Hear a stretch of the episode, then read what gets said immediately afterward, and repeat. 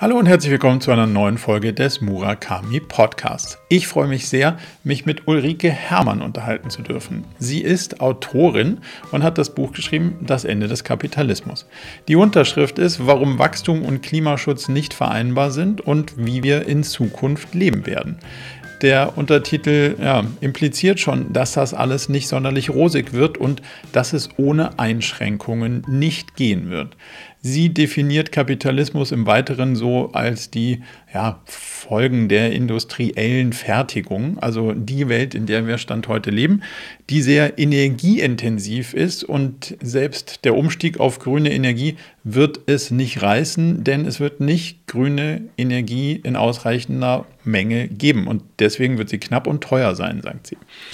Das heißt, wenn wir dadurch begrenzt sind, wird es auch kein grünes Wachstum geben und deswegen müssen wir uns damit auseinandersetzen, wie wir mit Einschränkungen umgehen. Ihr Vorschlag ist eine ja, kontrollierte Planwirtschaft, die essentiell vorschreibt, was uns als Gesicht, Gesellschaft besonders wichtig ist und das dann produziert mit der knappen Energie und den Rest so ein bisschen ja, reduziert, weil das eben nötig sein wird. Das heißt auch, dass eine gewisse Rationalisierung erforderlich ist, was natürlich so für einen liberal sozialisierten Mikroökonomen wie mich erstmal ein ganz schön dickes Brett ist.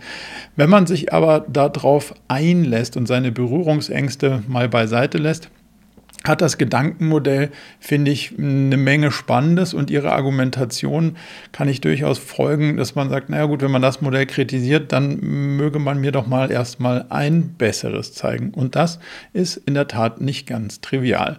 Von daher hat es mir sehr große Freude gemacht, mich auf diesen Austausch einzulassen und das Gedankenmodell vor allem als solches zu sehen, nämlich als konstruktiven Vorschlag für den Weg zu einer breiten Lösung mit einer breiten Akzeptanz, denn eins ist sicher, die wird es brauchen. Jetzt also direkt rein in die Unterhaltung mit Ulrike Herrmann. Viel Spaß! Ulrike, ganz herzlich willkommen. Ich freue mich wirklich sehr auf unseren Austausch. Ich freue mich da schon lange drauf. Würde aber mit einer altbekannten Frage starten. Wenn du privat auf einer Dinnerparty bist, wo du niemanden kennst und nicht so einen wirklichen Auftrag hast, wie stellst du dich selber vor? Ja, ich sage einfach, dass ich Journalistin bin. Das ist spannend. da, damit hättest du mich schon. Über was schreibst du? Ja, also ich mache eigentlich immer Wirtschaft.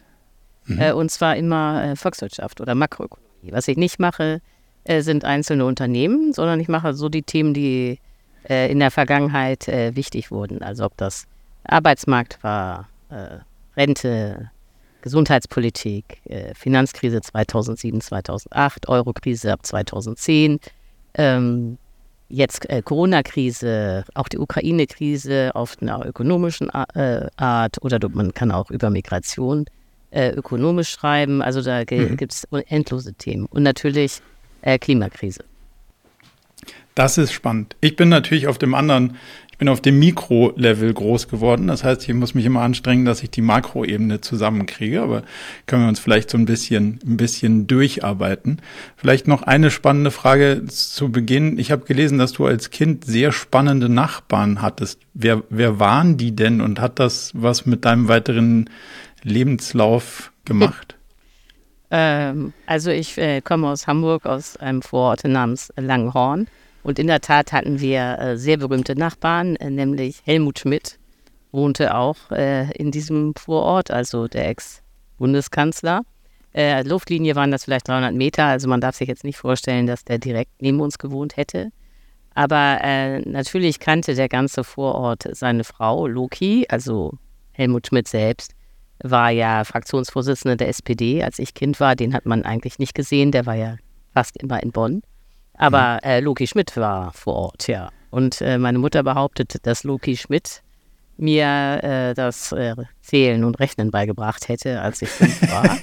da stand sie irgendwie an ihrem Zaun vom Garten nicht? und hat mir das dann mal erklärt. Okay. Das ist natürlich, äh, und hat das dich irgendwie für Politik im Weiteren interessiert oder war das, war das dann mit Zählen und Rechnen ausreichend?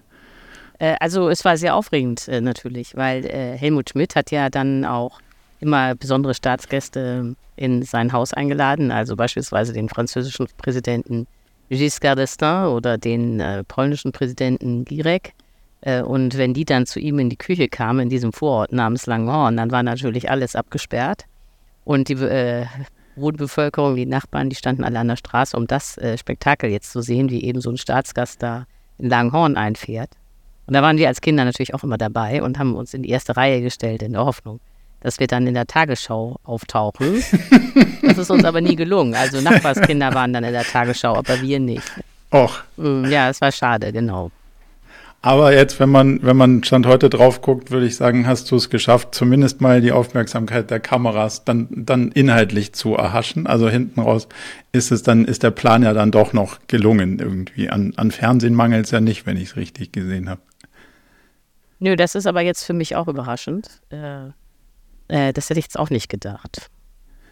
Nicht gedacht und magst du es oder magst du es eigentlich auch gar nicht, wenn man es dann doch mal hat jetzt am Ende?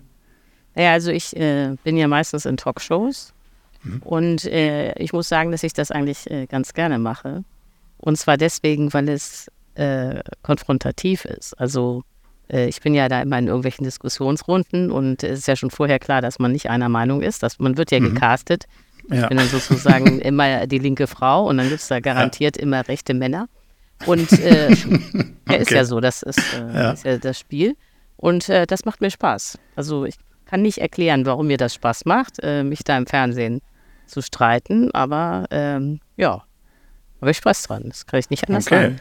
Also dann, dann, dann, lass uns mal rein, äh, reintauchen in die Themen, die dir Spaß machen. Ähm, nicht, nicht, nicht zwingend, dass wir das gleiche Setup haben, was du gerade beschrieben hast, aber zumindest mal, um so ein bisschen besser zu verstehen, wenn wir über, wenn wir über Wirtschaft und Klimakrise reden, stelle ich fest, dass eines der Themen ist, dass wir erstmal unterschiedlichen Blick auf das Problem vorfinden. Also ich habe noch nicht das Gefühl, dass wir so einen sonderlich breiten Common Ground haben, worüber denn eigentlich gestritten werden muss und was unstrittig ist. Wie nimmst du das wahr?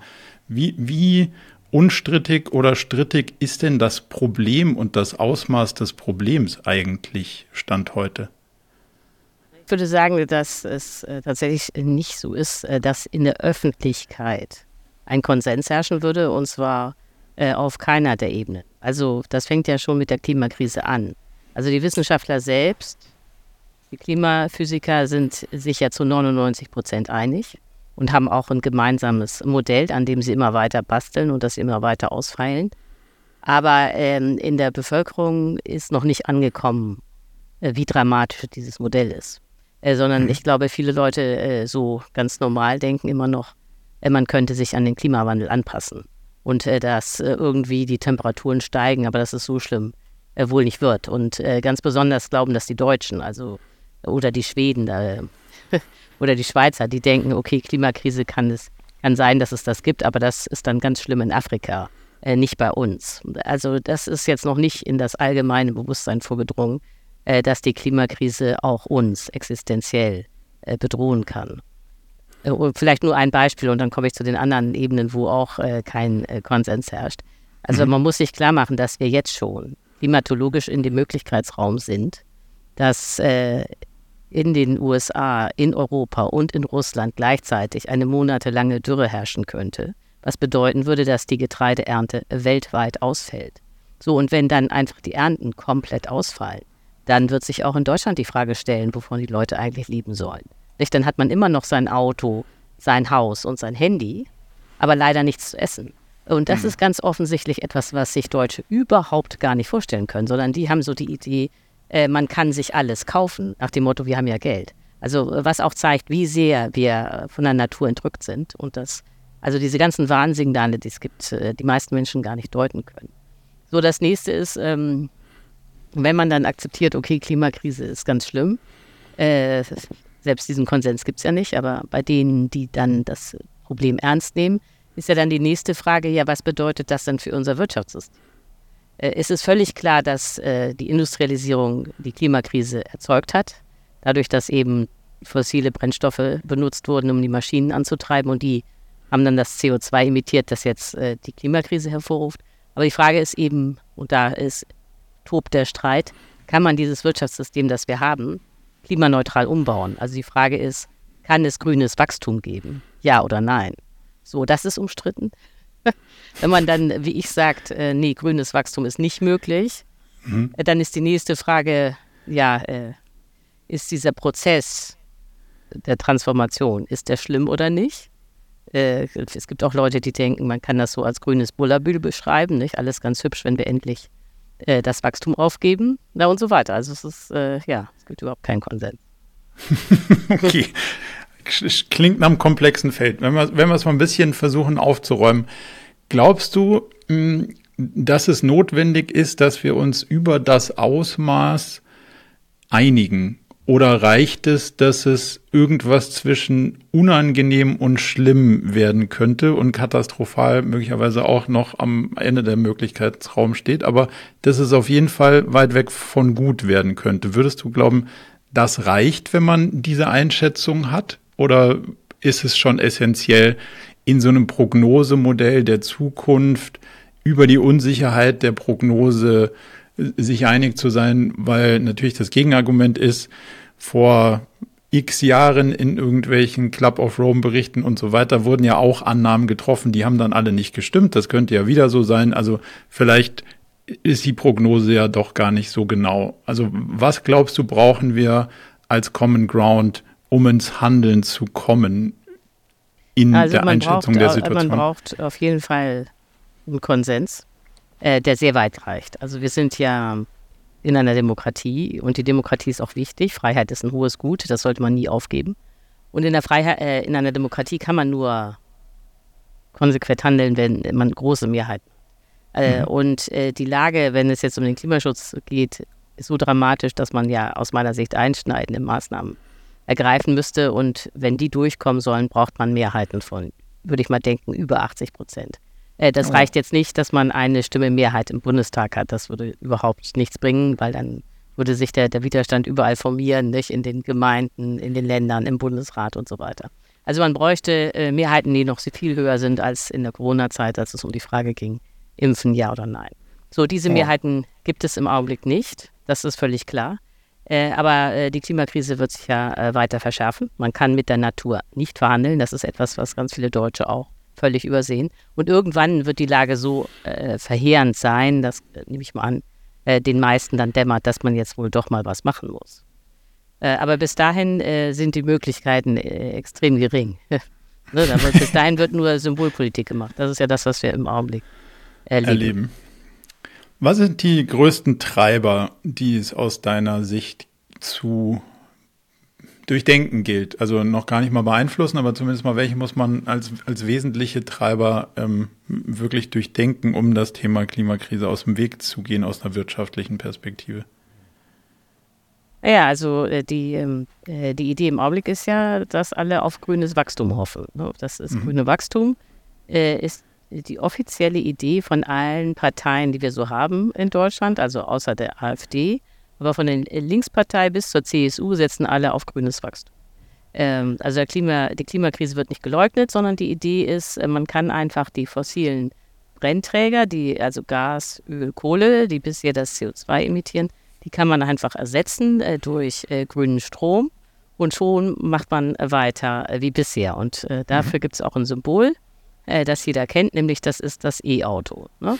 E-Auto ist alles bleibt, bleibt wie, bisher, wie bisher, also die Straßen, die Garagen, die deutsche Automobilindustrie, nichts verändert sich, äh, nur äh, der Antrieb äh, von dem Auto. Nicht? Also früher eben äh, Diesel- oder Benzinmotoren und künftig eben eine Batterie und dann tankt man eben Strom. So und so stellt man sich das vor beim grünen Wachstum.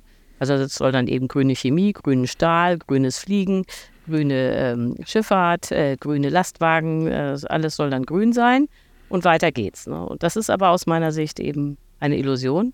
Äh, ganz einfach, weil äh, der Ökostrom nicht reichen wird, äh, um diesen riesigen Kapitalismus, den wir schon haben, plus Wachstum äh, zu befeuern. Und damit gar nicht erst ein Missverständnis aufkommt. Ich bin dafür, so viele Solarpaneele zu in installieren, so viele Windräder aufzubauen, äh, wie geht. Aber selbst wenn man alles ausreizt, wird äh, der Ökostrom nicht reichen, sondern er wird eben knapp und teuer bleiben. Jetzt habe ich gelesen in deinem Buch, warum die unterschiedlichen ähm, Technologien limitiert sind und unterschiedliche Ansätze, wie wir transportieren den Strom von da, wo viel Sonne ist, zu den Teilen, wo viel gebraucht wird und so. Da legst du ja relativ deutlich da, das wird alles nicht reichen und es wird alles nicht funktionieren.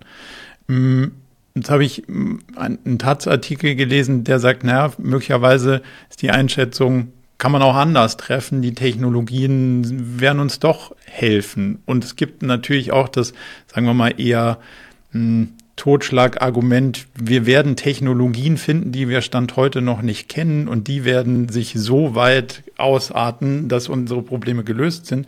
Und wir haben ja schon in der Vergangenheit paar Mal technologische ähm, Errungenschaften gehabt, die sich vorher haben nicht ankündigen sehen. So, das ist natürlich, wenn man die Geschichte anguckt, irgendwie richtig. Aber darauf ist nicht sonderlich wahrscheinlich, dass die ausgerechnet dann kommen, wenn wir sie dringend brauchen.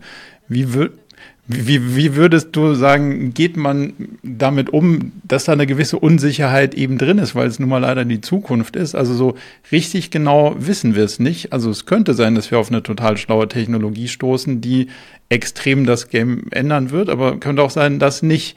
Ist ja ungefähr so, wie wenn du sagst, naja, für die Rente sparen ist halt blöd, es kostet mich ja heute was, vielleicht werde ich ja gar nicht so alt, ja, ist möglich, aber nicht wahrscheinlich so. Und deswegen müssen wir ja auch mit dem Szenario umgehen, naja, vielleicht haben wir keine Technologie, die einen großen Sprung macht, aber es steckt ja in der Einschätzung der Technologien, die wir schon haben, auch noch eine Unsicherheit drin.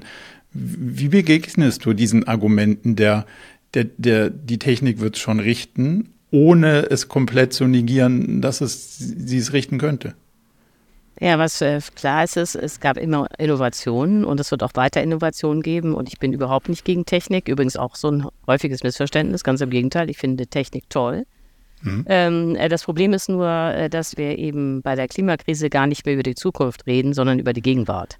Wir müssten ja. eigentlich, wenn wir rationale Wesen wären, müssten wir sofort, und zwar wirklich sofort, aus der Emission von CO2-Molekülen äh, äh, aussteigen. Denn was man ja sieht, ist, dass die äh, Daten, die in der realen Welt gemessen werden, sind alle noch viel schlimmer als das schlimmste Klimaszenario des Weltklimarats. Also äh, es gibt da ja so eine Bandbreite von äh, Szenarien und die Daten äh, aus der Wirklichkeit sind noch schlimmer. So. Und da, äh, dass, äh, dass das direkt in die Katastrophe führt, das kann man überhaupt gar nicht mehr leugnen. Das wird aber gerne verdrängt. So, und wenn das aber, äh, aber re die Realität ist, wir müssen eigentlich sofort aus der CO2-Emission aussteigen. Und damit sind wir in der Gegenwart, nicht in der Zukunft. Und dann ist klar, mhm. wir können äh, nur die Technik nutzen, die wir schon haben. Es bringt überhaupt nichts, auf irgendwelche Wundertechnik zu hoffen, die in der fernen Zukunft vielleicht mal kommt, weil wir müssen das Problem jetzt lösen. Und äh, das Zweite ist, dass generell unterschätzt wird, äh, wie lang es dauert, bis Technik von der Innovation oder von der Erfindung bis zur Marktreife und Marktdurchdringung kommt. Also jetzt ist ja äh, so eine Story, die immer wieder gerne gebracht wird. Ja, das Smartphone, das hat doch unsere Welt auch umgewälzt. Und dann wird so getan, als wäre das Smartphone irgendwie vom Himmel gefallen. Aber das Smartphone ist ja nur das sozusagen ein vorläufiger Endpunkt einer äh, ganz langen Geschichte von Digitalisierung und von Computern. Und der mhm. Computer mhm. als äh, Technik ist äh, am Ende des äh, Zweiten Weltkriegs erfunden worden, also vor fast 80 Jahren. Und es hat eben diese 80 Jahre gedauert, bis dann die ganze Gesellschaft auch irgendwie digitalisiert ist. Und selbst jetzt gibt es ja noch Bereiche, die gar keinen Computer haben. Das hat man ja in der Corona-Krise gesehen, als die Gesundheitsämter angefangen haben, ihre Daten rumzufaxen, weil sie keine Computer hatten. Das heißt, es hat wirklich 80 Jahre gedauert, bis die ganze Gesellschaft irgendwie äh, einen Zugang zu Computern hat. Und äh, diese 80 Jahre haben wir aber nicht, äh, wenn man jetzt äh, sich äh, die Klimakrise vor Augen führt.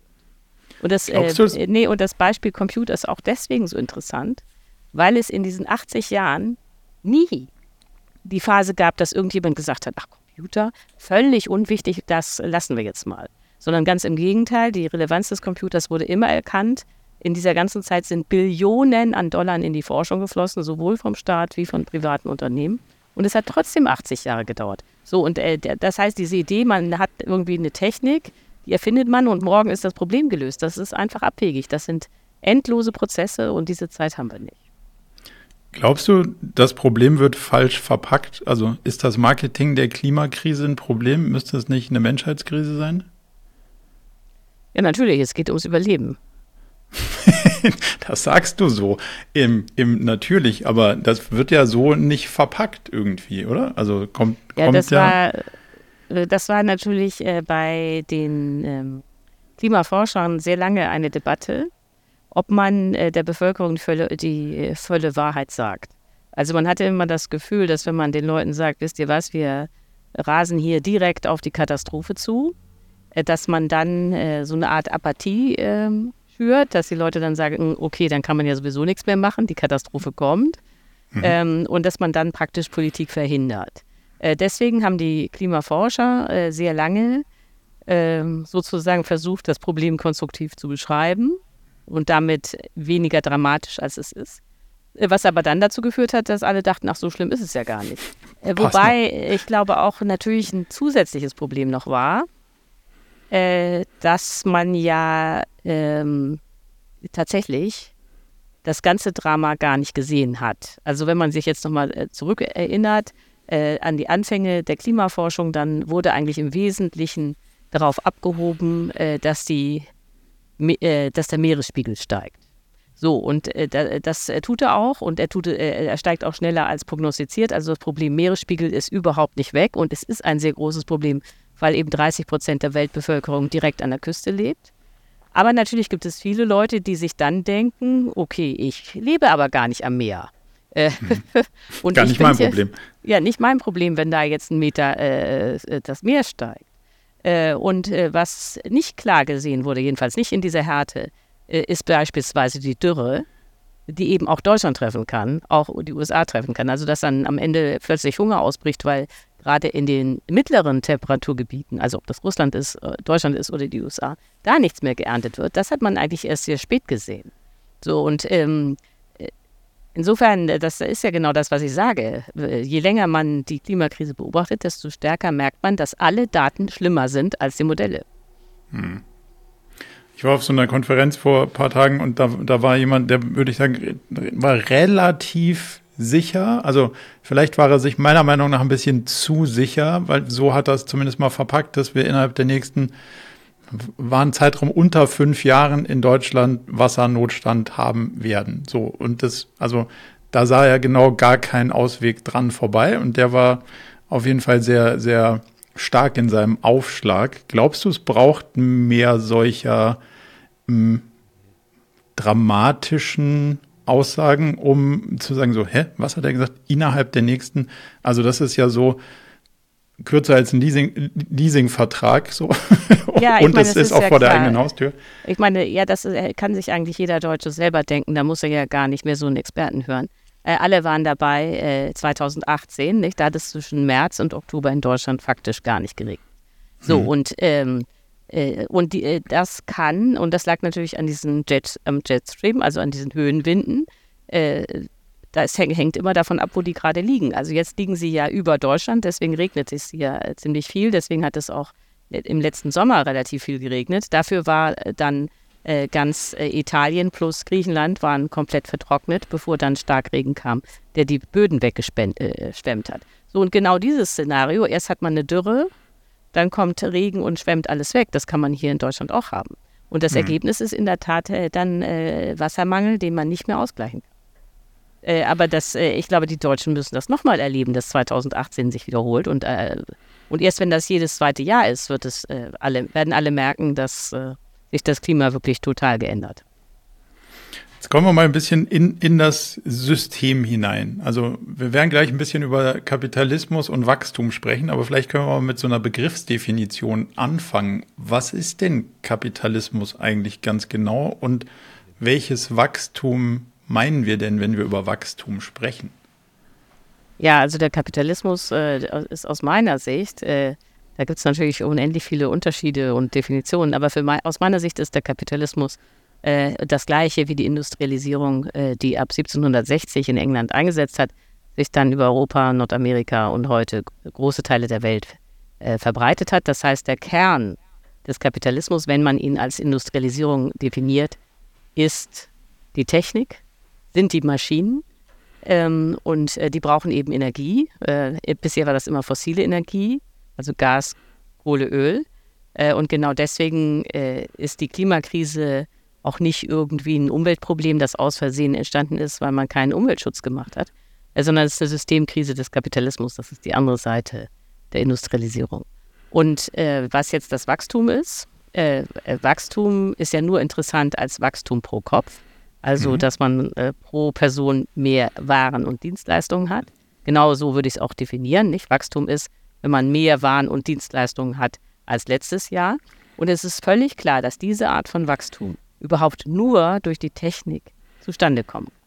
Äh, denn äh, wir sind ja immer gleich als Menschen. Wir haben zwei Arme, zwei Beine, einen Kopf und wir werden auch nicht intelligenter. So, und wenn dann, äh, nee, das liegt nicht, das muss man den Leuten so deutlich sagen, es liegt ja. nicht an unserer Arbeit.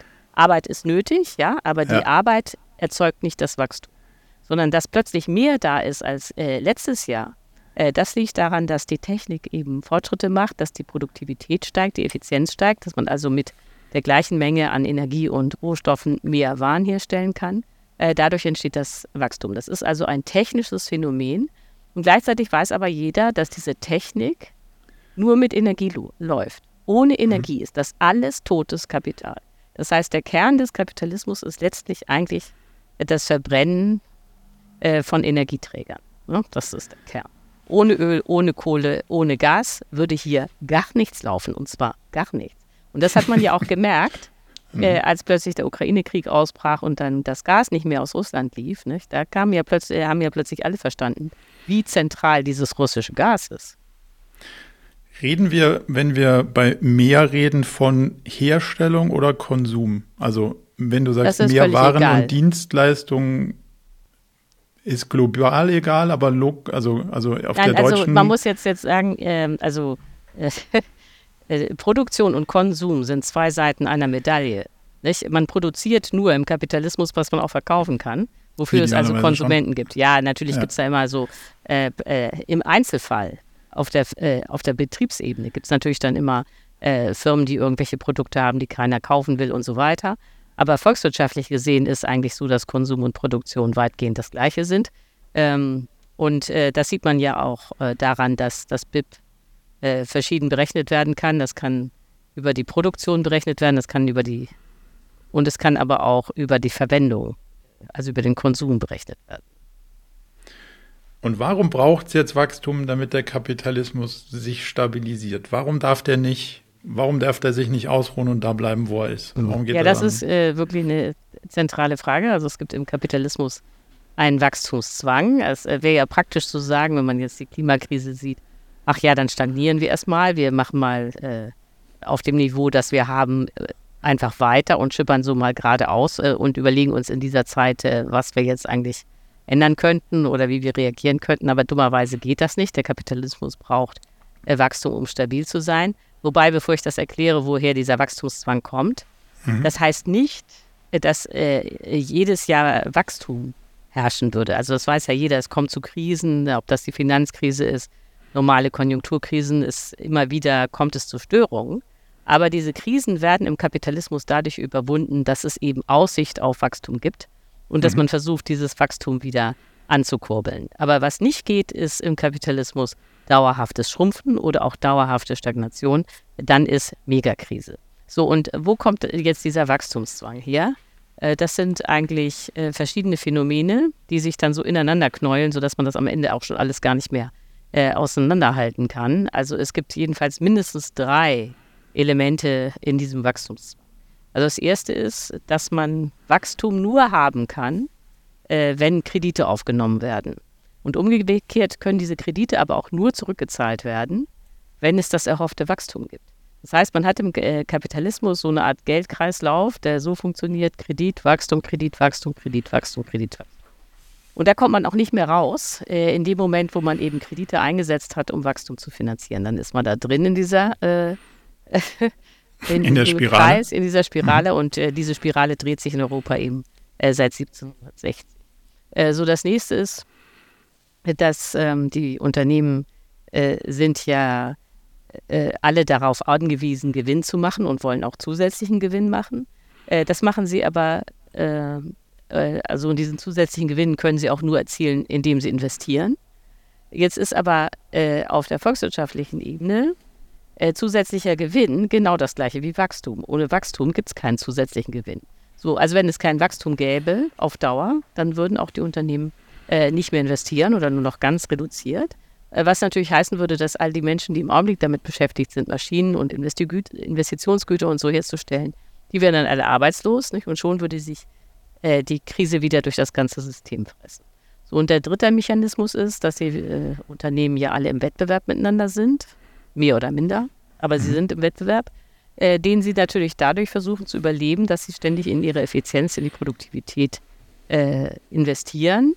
Äh, was aber nichts anderes bedeutet, als dass man die gleiche Menge an Gütern mit immer weniger Menschen herstellen kann. Also man mhm. hätte mhm. eine technische Arbeitslosigkeit, wenn es kein Wachstum gäbe. Äh, oder anders gesagt, Vollbeschäftigung ist nur möglich, wenn gleichzeitig auch Wachstum existiert.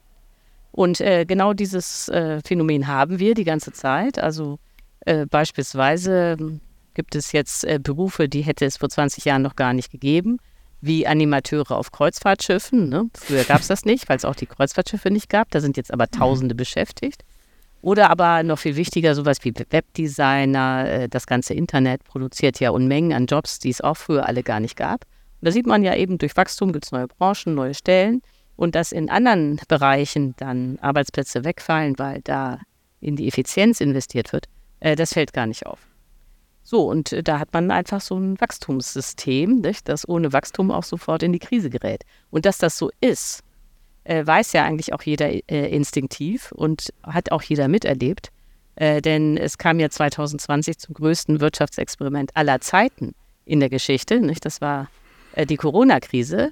Also Corona war ja nicht nur ein Virus, sondern hat tatsächlich auch zu einem beispiellosen Absturz der Welt Wirtschaft geführt. Also das muss einem klar sein, das gab es noch nie, nicht? Dass global innerhalb von wenigen Tagen sowohl die Produktion wie auch der Konsum äh, zusammengebrochen sind.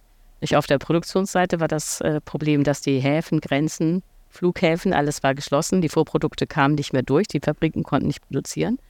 Und auf der Konsumseite weiß ja jeder, war ja jeder dabei, ähm, äh, konnte man eben gar nicht mehr normal einkaufen, weil es ja Lockdowns gab, Läden geschlossen, Restaurants geschlossen, alles geschlossen. So, und da konnte man dann ja mal sehen, was passiert, wenn der Kapitalismus abstürzt. Da hat niemand gesagt, oh, wie schön, wir retten die Umwelt, sondern alle waren panisch, wo jetzt ihr Einkommen herkommt. äh, nicht? Und äh, das galt für die Arbeits äh, für die Beschäftigten, die alle Angst hatten, dass sie arbeitslos werden. Und das galt natürlich auch für die Unternehmer, die Angst hatten, dass ihre Firmen in die Pleite rutschen. So, und alle reichen Industrieländer haben identisch reagiert. Nicht? Sie haben Milliarden, weltweit waren das Billionen, äh, in die Wirtschaft gepumpt, um das Wachstum wieder anzukurbeln. So, und da ist völlig klar, unser System braucht Wachstum, um stabil zu sein. Wenn man das jetzt mal auf eine Mikroebene runterzieht und sagt, jetzt gibt es Unternehmen, die verfolgen eine Investitionsstrategie aufgrund von Krediten. Dann ist das genau die Spirale, die du gerade beschrieben hast. Aber es gibt natürlich auch Unternehmen, die auf einer anderen, sagen wir mal ein bisschen moderateren Finanzierungsstrategie, die wirtschaften sich so ein kleines Polster und wenn sie was übrig haben, dann investieren sie das. Die wachsen nicht übermäßig schnell, müssen sie aber ja auch nicht, weil sie nachhaltig, wenn man das jetzt mal nicht ökologisch äh, konnotiert, sondern weil sie halt aus eigener Kraft, nenne ich es mal, wachsen. Was würdest du sagen, ist daran zu kritisieren, wenn man sagt, naja gut, dann müssen wir jetzt alle nicht so stark Wetten in die Zukunft platzieren, sondern wir kommen aus uns selbst heraus mit ein bisschen, wir erwirtschaften uns mal ein bisschen was, was übrig bleibt und das investieren wir dann. Ähm, dann müssen wir auch nicht so stark wachsen und wir kommen auch klar, wenn wir nicht wachsen, weil wir sind ja in uns profitabel. Wenn das in Anführungszeichen alle machen würden, wo würde uns das systemisch hinführen? Ja, das ist der entscheidende Punkt. Also, dass man darf Betriebs- und Volkswirtschaftslehre nicht verwechseln. Also natürlich kann, ähm, ja. der einzelne, können einzelne Betriebe sagen, ach, ich lege mir hier ein Polster zu und äh, dann, wenn ich genug gespart habe, dann wird die neue Maschine angeschafft. Aber das können einzelne Betriebe machen, das kann nicht die ganze Volkswirtschaft machen. Wenn es nämlich so wäre, das ist ja jetzt auch genau das Problem an der Schuldenbremse, äh, die wir äh, auf Staatsebene haben und die völlig bekloppt ist, also wenn es, ähm, ja, ist so, weil äh, die Idee ja. ist ja, äh, ich muss auch als Staat darf ich nicht investieren oder wenn ich investiere, dann muss ich erstmal sparen und dann investiere ich. Und das, äh, wenn äh, eine Volkswirtschaft so läuft, alle sparen erstmal, bevor sie investieren, heißt das ja, in dem Moment, wo sie sparen, äh, dass sie äh, nichts ausgeben. Das heißt, es fehlt die Nachfrage. Ja. Und äh, wenn erstmal die Nachfrage fehlt, der Konsum fehlt, dann lohnt es sich auch gar nicht mehr noch zu investieren und dann kommt man in diese Abwärtsspirale. Das heißt, äh, das kann man auch sehr schön äh, zeigen. Das ist reine Logik. man kann Investitionen eigentlich nur durch Kredite finanzieren. Nur dann ist das problemlos möglich. Und es ist ja gar kein, keine Schwierigkeit, weil man ja, wenn man wächst, diese Kredite auch aus dem Wachstum wieder zurückzahlen kann. So, und das ist eben, äh, ja, und äh, das wäre jetzt fatal, wenn man sagt, äh, schwäbische Hausfrau ist das Modell für die gesamte Volkswirtschaft. Das führt in den Abgrund. Wenn man das Thema ähm, Kredit mit einem anderen Wort konnotiert, Schulden, und sich mal anguckt, wer bei wem alles so Schulden hat auf einer eher makroökonomischen Ebene, dann stellt man ja fest, dass eigentlich relativ wenig Länder ohne Schulden unterwegs sind und die Schulden, die so da sind, auch massiv sind. Sind wir nicht eh schon in einer Situation, wo das Ganze nur noch ein Papierspiel ist und wo, wo sowieso gar keine Chance besteht, dass irgendwann mal wir zu einem Punkt wieder kommen, wo die Schulden getilgt sind und wir das quasi zurückgeführt haben, was wir uns da geliehen haben? Also ist das sowieso schon systemisch so schräg, dass man sagt, naja, da könnte man auch weitermachen, es würde sowieso nichts ändern? Oder würdest du sagen, es hat noch das Bestreben, dass die einzelnen Staaten ihre Schulden irgendwann mal zurückführen und, und da wieder rauskommen. Also das ist eben auch völliger, also aus meiner Sicht äh, Unsinn zu denken, dass Staaten ihre Schulden zurückzahlen. Ähm, das, ist wieder, äh, das, ja, ja. ja, das ist wieder dieser Fehler, ja. äh, äh Betriebswirtschaft und Volkswirtschaft zu verwechseln. Mhm. Natürlich müssen einzelne Haushalte, wenn sie jetzt einen Kredit aufnehmen und damit ein Haus kaufen oder so, die müssen ihre Schulden zurückzahlen aber nicht der Gesamtstaat. Äh, und äh, ob ein Staat zu viele Schulden hat oder nicht, hängt äh, nicht an der Höhe der Schulden. Äh, das kann man ja sehr deutlich an Japan sehen. Nicht? Die haben irgendwie Staatsschulden, die sind bei 264 Prozent des Bruttoinlandsproduktes. Das ist also Weltrekord. Mhm. Aber ähm, äh, Japan ist überhaupt nicht äh, bankrott. und das liegt einfach daran, dass der Staat faktisch die Schulden bei seinen eigenen äh, Einwohnern hat, sondern äh, äh bei, äh, auf der Staatsebene sind Schulden nur bei zwei Dingen gefährlich. Das eine ist, ähm, dass die Staatsschulden äh, korreliert sind mit Auslandsschulden. Also dass man die Verschuldung genutzt hat, um immer ordentlich im Ausland einzukaufen.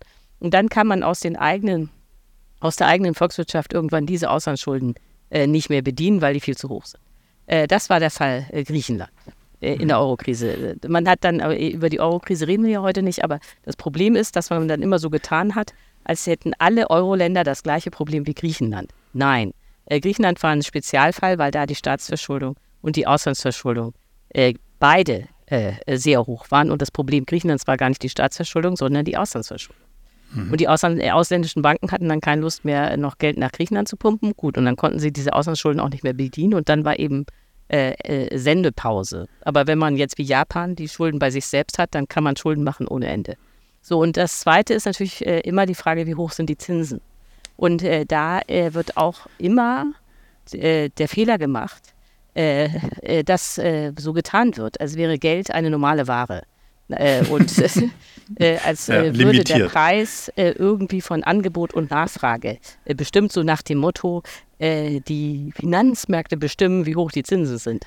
Nein, es ist die, sind die Zentralbanken, die festlegen, wie hoch die Zinsen sind. So, und äh, also Geld ist ein öffentliches Gut und äh, ein Staat, sagen, nehmen wir nochmal Japan, eigene Zentralbank, äh, Schulden liegen im Inland, kann die Zinsen so äh, festlegen, dass der Staat äh, seine Schulden immer mühelos bedienen kann.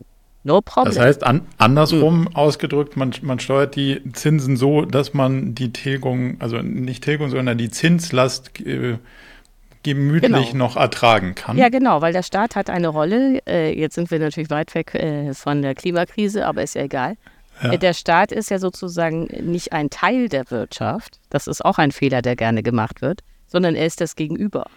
Äh, wenn es, äh, was man nämlich in entwickelten Volkswirtschaften sehen kann, beispielsweise auch in Deutschland, ist, äh, dass alle sparen.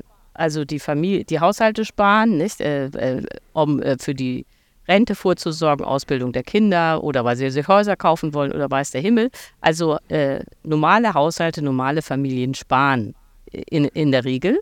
Und äh, viele Unternehmen sparen auch, das hatten wir ja schon, weil sie eben irgendwann investieren wollen oder äh, sicher sein wollen oder sonst was.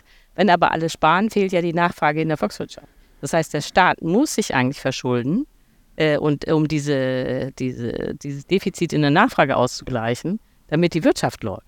Nicht? Irgendjemand muss auch mal was ausgeben. Es können nicht alle nur sparen. Äh, und der Staat ja. hat ja genug Aufgaben. Also äh, dazu ja. gehört ganz zentral zum Beispiel die Grundlagenforschung. Das kostet ja. Geld, das würden die Unternehmen aber nicht machen, weil es zu riskant ist. Äh, und man kann diese Grundlagenforschung nicht finanzieren, indem man bei der, äh, bei der Sozialhilfe kürzt oder sowas. Das wäre, dann würde die ganze äh, Wirtschaft in den Abgrund stürzen. Wenn wir bei Ausgaben sind und beim Staat, dann wäre ja, liegt einem Liberalisten ja nahe zu sagen, warum machen wir an diese externalisierten Faktoren nicht ein Preisschild? Dann müssen die Leute, die sie sozusagen hervorrufen, dafür bezahlen und dann kann man aus den Ausgaben wieder andere Sachen ähm, finanzieren. Also warum würdest du sagen, ist die, die Vorstellung, dass der liberale Markt und äh, löst das, wenn wir zum Beispiel an externalisierte Effekte wie CO2 einen Preis machen. Warum geht das nicht auf? Ja, weil äh, der CO2-Preis würde nur funktionieren, wenn es genug grüne Energie gibt. Also äh, äh, das wird von den ähm, Ökonomen immer äh, völlig übersehen. Ähm, äh, die Frage, ob man den, die, ähm, die Volkswirtschaft klimaneutral umbauen kann, ja oder nein, ist ganz wesentlich eine technische Frage und hat auch ganz wesentlich mit physikalischen Grenzen zu tun. Mhm. Aber diese technische Seite und die physikalischen Grenzen werden von den Ökonomen immer völlig ignoriert. Also stattdessen tun die Ökonomen so, als wären sie Gott. Ne? Die Idee ist, ich setze einen CO2-Preis und dann erschaffe ich die Welt, wie sie sein muss. Äh, dass aber so ein Preis äh, nur funktioniert, wenn die äh, Voraussetzungen stimmen, wird gern ignoriert. Also wenn man jetzt, und jetzt mal ganz konkret, nicht? wenn man jetzt einen CO2-Preis immer weiter steigen lässt, dann ist ja die Idee, die Unternehmen sollen aus der fossilen Energie aussteigen, weil die so teuer wird mhm. und sollen auf grüne Energie umsteigen. Ja, was ist aber, wenn es diese grüne Energie gar nicht gibt, weil sie ebenfalls sehr teuer, teuer. Ja. ja, die ist dann auch ganz teuer und die ist auch ganz knapp. Und das Ergebnis ist, dass die Firmen zusammenbrechen. Und dann hat man mhm. allgemeines Chaos. Oder ähm, das ist die Seite auf der Produktion, wo es schwierig wird. Auf ja. der Seite des Konsums ist es so, wenn die CO2-Preise immer steigen, es gibt aber eigentlich gar keine grüne Energie, dann ist das Ergebnis, dass nur noch die Reichen fliegen können beispielsweise und der Rest bleibt auf dem Boden. Das ist auch ziemlich unattraktiv in einer Demokratie und glaube ich nicht, dass das äh, funktionieren wird. Also äh, das heißt, diese ganze CO2-Nummer funktioniert nur, wenn es genügend grüne Energie gibt, die auch billig ist. Und deswegen ist es so zentral, sich einmal anzugucken, was kann man realistisch an grüner Energie überhaupt erwarten und zu welchen Kosten. Äh, das, äh, diese interessante Frage wird aber von vielen Volkswirten überhaupt nie gestellt. Und du sagst damit, es würde, der Markt würde es zwar wahrscheinlich regeln, aber er würde es so regeln, dass es dann gesellschaftlich nicht mehr akzeptierbar ist, weil, weil es. Und weil es dann auch keinen Markt mehr gibt. Man kann, wenn man CO2-Preise zu hoch macht, kann man dafür sorgen, dass alle Unternehmen pleite gehen. Ja, und dann hat man keinen Markt mehr. Ne? Man hat den CO2-Preis aber keinen Markt, sondern die Totalzerstörung der Wirtschaft. So, und das ist, das ist doch irgendwie Quatsch. Also. Ja, also das klingt noch, noch nicht nach einem Szenario. Ja. Dann gibt es natürlich noch ein Problem, das auch nicht äh, gerne, äh, das auch immer nicht gesehen wird. Ja. Ähm, der CO2-Preis, äh, das ist ja eine Steuer. Die, die, diese Steuer kommt ja beim Staat an. Der, äh, der gibt das Geld wieder aus, neue Nachfrage. Ne? Das, heißt, das wäre die ähm, nächste Frage. Ja. Der, wär, der kurbelt ist, damit den Konsum wieder an. Ja, das ist äh, rechte Tasche, linke Tasche. Also das, äh, der, der, es wird immer so getan, als würden die CO2-Steuern dann irgendwie ähm, äh, im Brunnen versinken. so und äh, ja, so, zum, äh, zur Finanzierung der, der dann zu rettenden neuen Technologien Ja, Beispiel. natürlich. Das, das wäre sinnvoll, die CO2-Steuern zu nutzen, um in grüne Technologie zu investieren. Dann hätte man dieses ja. Problem nicht. Aber dann ja. ist wieder die Frage, ja, wie viel grüne Energie kann man denn produzieren überhaupt? Und so naja, wenn man Kosten? nicht investiert, auf jeden Fall nicht. So, so nee, aber man kann ja jetzt äh, schon klar sehen bei den, äh, bei den Preispfaden, äh, was billig sein wird, was äh, teuer sein wird. Also nur um mal ein konkretes Beispiel zu nehmen.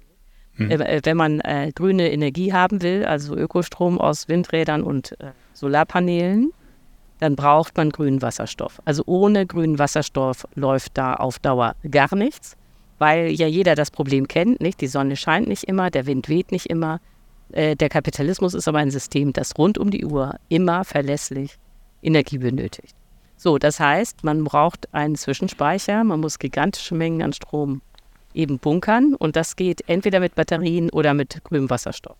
Batterien sind teuer äh, und auch nur kurzfristig nutzbar. Das heißt, für langfristiges Speichern kommt nur grüner Wasserstoff in Frage. So, jetzt ist das Problem, also oder anders gesagt, grüner Wasserstoff wird erzeugt durch die sogenannten Elektrolyseure. Da hält man so zwei äh, was Poden ins Wasser und dann ähm, äh, äh, sammelt sich an einer Stelle eben H2 und an einer anderen Stelle äh, O2, also Sauerstoff. Aber man kann es sich vorstellen, das kostet sehr viel Energie und wenn das eine große Maschine sein soll, ist sie auch sehr teuer. So.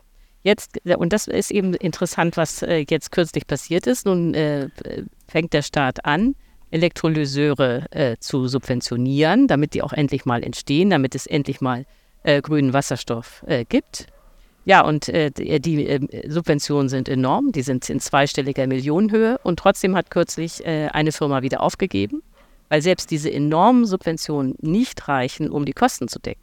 Denn das Problem ist, wenn man äh, die Idee ist ja, man nutzt den, der Elektrolyseur läuft nur, wenn man zum Beispiel Windenergie im Überschuss hat, weil man gerade mhm. einen Sturm hat und die äh, Energie gar nicht los wird im normalen Stromnetz. Aber wenn es so ist, dass man den Elektrolyseur immer nur ein paar Stunden la laufen lässt, nämlich dann, mhm. wenn es genug oder zu viel Wind gibt, dann ist, ist eben, er nicht ausgelastet. Ja. ja, dann ist er nicht ausgelastet und die Fixkosten erdrücken das gesamte Projekt. So, und das sind aber genau die Probleme, vor denen wir jetzt stehen. Und man, es muss einem klar sein, die Alternative ist nicht zu sagen, ach nee, das ist ja alles so teuer, dann machen wir äh, eben keinen Ökostrom. Wir müssen ja, äh, also wir können jetzt hier die Erde nicht aufheizen, so, äh, bis wir nicht mehr auf ihr leben können. Sondern man muss sich an den Gedanken gewöhnen, dass Ökostrom sehr teuer und knapp sein wird. So, und äh, da könnte man noch ewig weitermachen. Äh, die fast alle grüne Technik, äh, auch zum Beispiel synthetisches Kerosin, ist unendlich viel teuer, unendlich groß geschrieben, mhm. als die fossile Variante. Und da, äh, werde, da, lügen sich alle munter in die Tasche, wenn sie sich, wenn sie glauben, äh, dass der grüne Umbau irgendwie äh, mit links passiert und keine weiteren Folgen das befürchte ich auch, dass wir äh, zumindest mal einigen Problemen ernsthafter ins Auge sehen müssen und zu sagen, so, es wird, es wird nicht konfliktfrei lösbar sein und es wird leider auch nicht ohne Einschnitte lösbar sein. Die Frage ist, wie viel und was genau und wo fangen wir Stand heute an?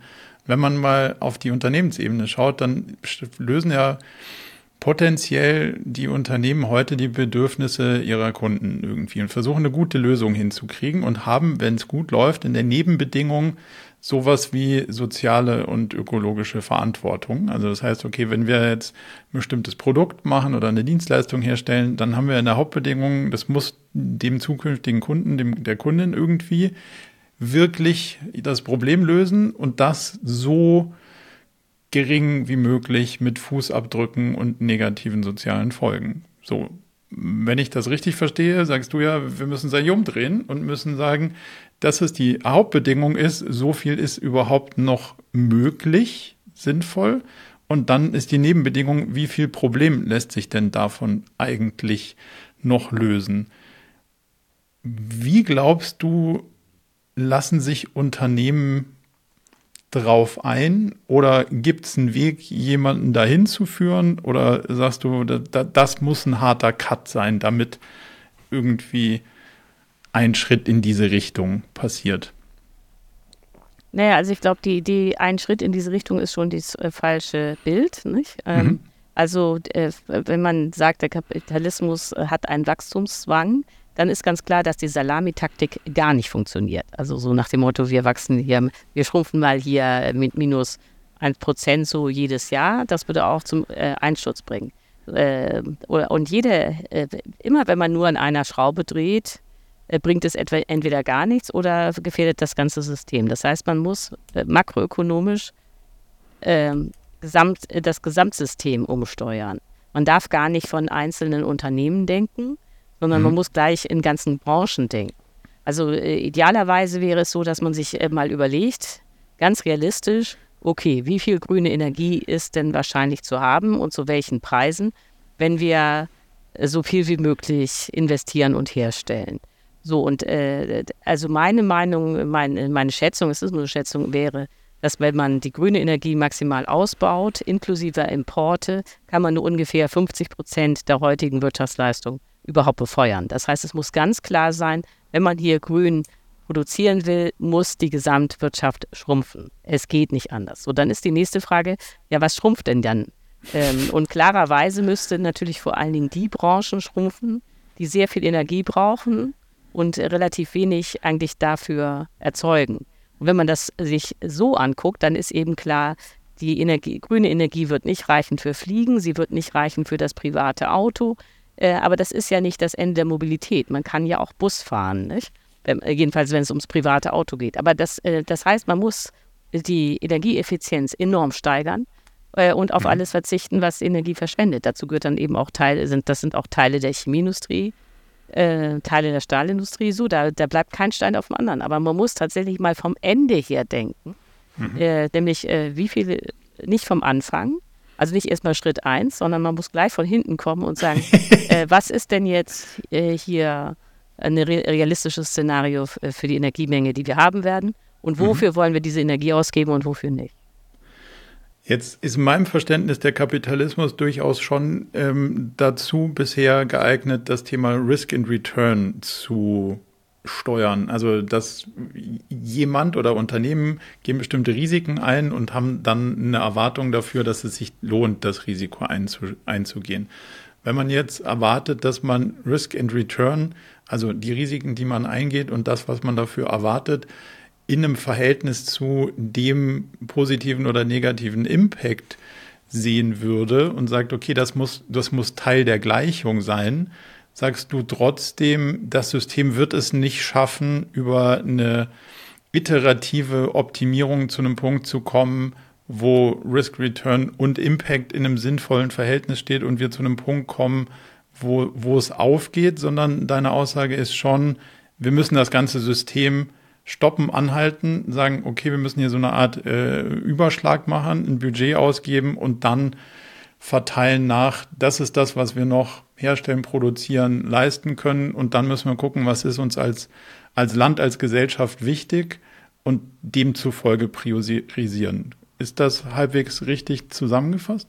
Ja, ungefähr. Also es ist ähm, völlig klar, wenn man jetzt sagt, die grüne Energie wird nicht reichen, um den Gesamtkapitalismus, den wir haben, zu befeuern, plus Wachstum, das läuft auf grünes Schrumpfen raus, heißt das auch in aller Härte, das muss einem klar sein, es gibt keine grünen Renditen. Es gibt sowieso gar keine Renditen mehr. Nicht? Denn auch Renditen ja. erfordern ökonomisches Wachstum. So, und äh, wenn man jetzt äh, sagt, ja, wir müssen hier aber schrumpfen äh, und äh, nicht wachsen, also dann ist es nicht nur so, dass es keine Renditen gibt, es wird keine Finanzmärkte geben, äh, die Banken brechen zusammen, äh, ein Großteil des Finanzvermögens ist dann wertlos und so weiter. Das klingt natürlich jetzt total extrem, das ist mir klar. Man muss sich nur ganz deutlich vor Augen führen, dass wenn man sagt, ach nee, das wollen wir alles nicht und die Freiheit der Märkte und des Kapitalismus und die Unternehmen und so, dann wird sich die Klimakrise derartig verschärfen. Wir hatten das ja schon, nicht? In fünf Jahren mhm. haben wir hier in Deutschland eine Wasserkrise, äh, äh, dass äh, man auch nicht produzieren kann. Also äh, die Vorstellung, das geht hier weiter wie bisher und jeder macht, äh, investiert und macht Risk and Return und guckt nur auf seinen eigenen Betrieb, das wird nicht funktionieren. Also die, äh, der Kapitalismus ist eine historische Erscheinungsform, nicht? ist jetzt 260 Jahre alt und kommt an sein Ende. Und zwar in Wenn? jedem Fall.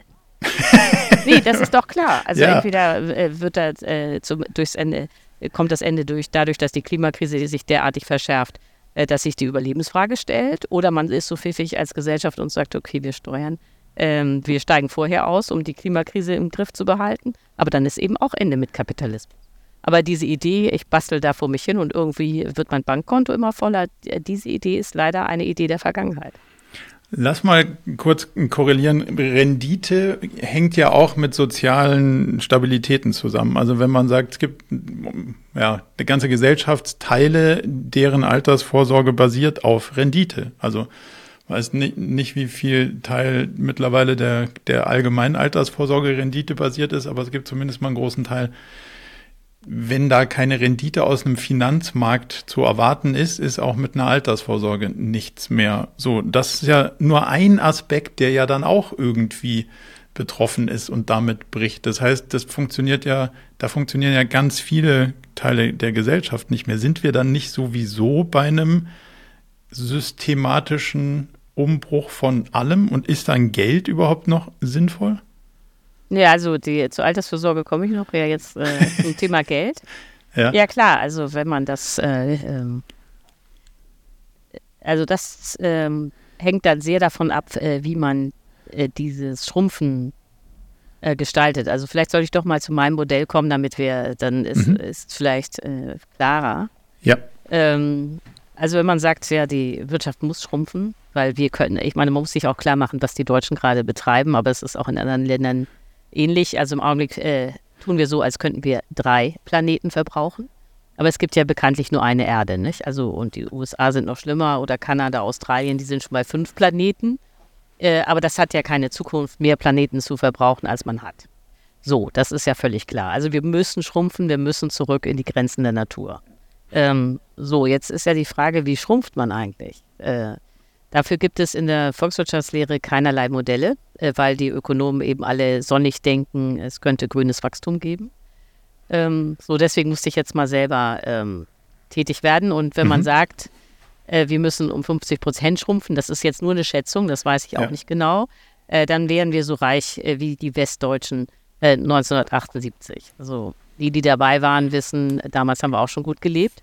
Das heißt, äh, es wäre jetzt nicht die absolute Katastrophe, wenn man so ein bisschen die Wirtschaft schrumpft. Das Problem ist eher, wie kommt man, äh, wie erreicht man diese ökologische Kreislaufwirtschaft, wo man noch nur noch so viel verbraucht, wie man auch recyceln kann und wo das Gesamtsystem nur so groß ist, dass es eben auch mit grüner Energie befeuert werden kann. Also wie kommt man aus diesem riesigen Kapitalismus, den wir im Augenblick haben, zu der viel kleineren Kreislaufwirtschaft, ohne dass unterwegs alles zusammenbricht und man Millionen von Arbeitslosen hat, die dann äh, die Neigung hätten, einen äh, Diktator zu wählen. Das weiß man ja aus der Geschichte, das haben die Deutschen ja schon 1933 einmal erlebt. Dass eine Weltwirtschaftskrise dann eben in die Diktatur führt, das will man ja nicht nochmal erleben. Und mhm. deswegen habe ich mich dann eben in der Geschichte umgeguckt, ob es nicht ein Beispiel gibt, wo man irgendwie lernen kann. Ich sage ja nicht, dass man das alles eins zu eins kopiert, sondern wo man sich mal anregen lassen kann, wie man eine Wirtschaft steuern könnte, die äh, schrumpfen muss. Und äh, da ist dann eben aus meiner Sicht wirklich interessant das Beispiel der britischen Kriegswirtschaft ab 1939. Also auf den ersten Blick wirkt das natürlich ein bisschen bizarr, dass ausgerechnet der Zweite Weltkrieg irgendwie Lösungen für die Zukunft äh, bereithalten mhm. soll. Aber das Interessante war eben, dass die Briten den Zweiten Weltkrieg nicht wirklich vorhergesehen haben. Hatten sie zu wenig Waffen, um sich gegen Hitler zu verteidigen. Und in dieser Notsituation blieb ja nur noch eins, man musste die normale Wirtschaft, die Zivilwirtschaft, die Konsumwirtschaft, das musste man schrumpfen. Äh, damit man eben die Kapazitäten hatte, um das ganze Militärgerät herzustellen. So, und dieser Militärteil ist für uns heute nicht wichtig, aber interessant ist eben, wie die Briten ihre normale Wirtschaft, ihre Konsumwirtschaft geschrumpft haben, weil sie da ein System entwickelt haben, das man wirklich als neu bezeichnen konnte, nämlich eine private, demokratische Planwirtschaft. Das war also kein Sozialismus, wie er zeitgleich unter Stalin in der Sowjetunion herrschte. Also es wurde nichts verstaatlicht, alles blieb privat. Eigentümer und Manager konnten in ihren Unternehmen machen, was sie wollten. Aber der Staat hat eben vorgegeben, was noch produziert wurde und er hat die knappen Güter dann hinterher gerecht verteilt. Also Arm und Reich bekamen das Gleiche. Man hat also rationiert. So, und ich glaube, diese Mischung, staatliche Planung und Rationierung bei privater Wirtschaft, äh, das wird auch unsere Zukunft sein, wenn wir die Klimakrise überstehen wollen. Jetzt hast du natürlich ein Modell gemalt. Ähm, da würde ich, bevor wir da tiefer einsteigen, noch eine, noch eine Rückfrage nur zur Klarstellung machen. Es geht ja nicht nur aus deiner Sicht um Produkte, die man produziert, weil wenn man sagt, naja, komm, dann produzieren wir halt nicht so viel, dann arbeiten wir halt in Dienstleistungen oder wir sind äh, stark in AI oder wir machen irgendwie Videostreaming dann sagst du ja, das ist auch nicht besser, in Teilen sogar ähm, fast genauso schlimm oder schlimmer, wie Sachen zu produzieren, was die Energieverbräuche angeht. Also dieses, wir, wir retten uns in die Dienstleistung und wir produzieren eigentlich gar nichts mehr physisches, wir machen was mit Computern, hilft uns aus dem Dilemma auch nicht raus, weil es äh, nicht, nicht netto netto irgendwie neutral ist, sondern weil es ja auch alles einen Impact hat, wenn ich das richtig verstehe in deinem Modell, oder? Ja, also dazu kann man äh, zwei Sachen sagen. Das eine ist die normale Dienstleistung kostet unendlich viel Energie und ist sehr umweltschädlich, weil äh, Dienstleistung meint ja nicht im volkswirtschaftlichen Sinne, dass irgendwas virtuell ist, sondern äh, bei Dienstleistungen handelt es sich nur um Waren, die man nicht lagern kann. Also typisches Beispiel die Flugreise. Ne? Die äh, äh, Flugsitze, die nicht verkauft sind, die können, können die Airlines nicht morgen verkaufen, sondern die haben dann mhm. sofort einen Verlust. Aber eine Flugreise ist wahnsinnig energieintensiv und wahnsinnig klimaschädlich. So, und die meisten äh, Dienstleistungen äh, sind extrem klimaschädlich. Dazu gehört auch das Streaming. Das sieht zwar virtuell aus, aber natürlich braucht man riesige Server, enorme Energiemengen und so weiter. Also das ist äh, alles Augenwischerei. Es gibt eigentlich nur äh, zwei Dienstleistungen, die tatsächlich äh, weitgehend CO2-frei sind. Das eine ist, ist, Bildung und das andere ist Pflege, nicht? Ob das jetzt im mhm. Krankenhaus ist oder im Altenheim. Und ich bin auch durchaus dafür, dass man mehr Pfleger einstellt. Äh, nur darf man sich nicht vorstellen, dass es auch so eins dieser vielen Missverständnisse in der Debatte, dass das Wachstum sei. Äh, das sind mehr Pfleger, aber das ist kein Wachstum. Äh, ähm, und würde, wenn man jetzt sagen würde, ja, ja, dann machen wir ganz viele Pfleger und sonst nichts, dann würde das Wirtschaftssystem eben auch zusammenbrechen. Das müsste man weiterhin planen, nicht? Wenn man jetzt diese Kriegswirtschaft, die ich mir da vorstelle, oder die Rationierung plus Planung, äh, da kann man natürlich sagen, ja, einige äh, der Menschen, äh, zusätzliche Kräfte werden jetzt in den Altersheimen beschäftigt. Das ist eine Option, aber das äh, ändert nichts daran, dass man das alles staatlich planen und dass man auch rationieren äh, wird müssen. Jetzt bin ich als Liberalist sozialisiert. Demzufolge habe ich erstmal gewisse ähm, interessante Störgefühle, was die Idee angeht. Aber, aber darf ich mal eine Frage stellen? Ja. Dazwischen? Ja. Hast du Kinder? Nee.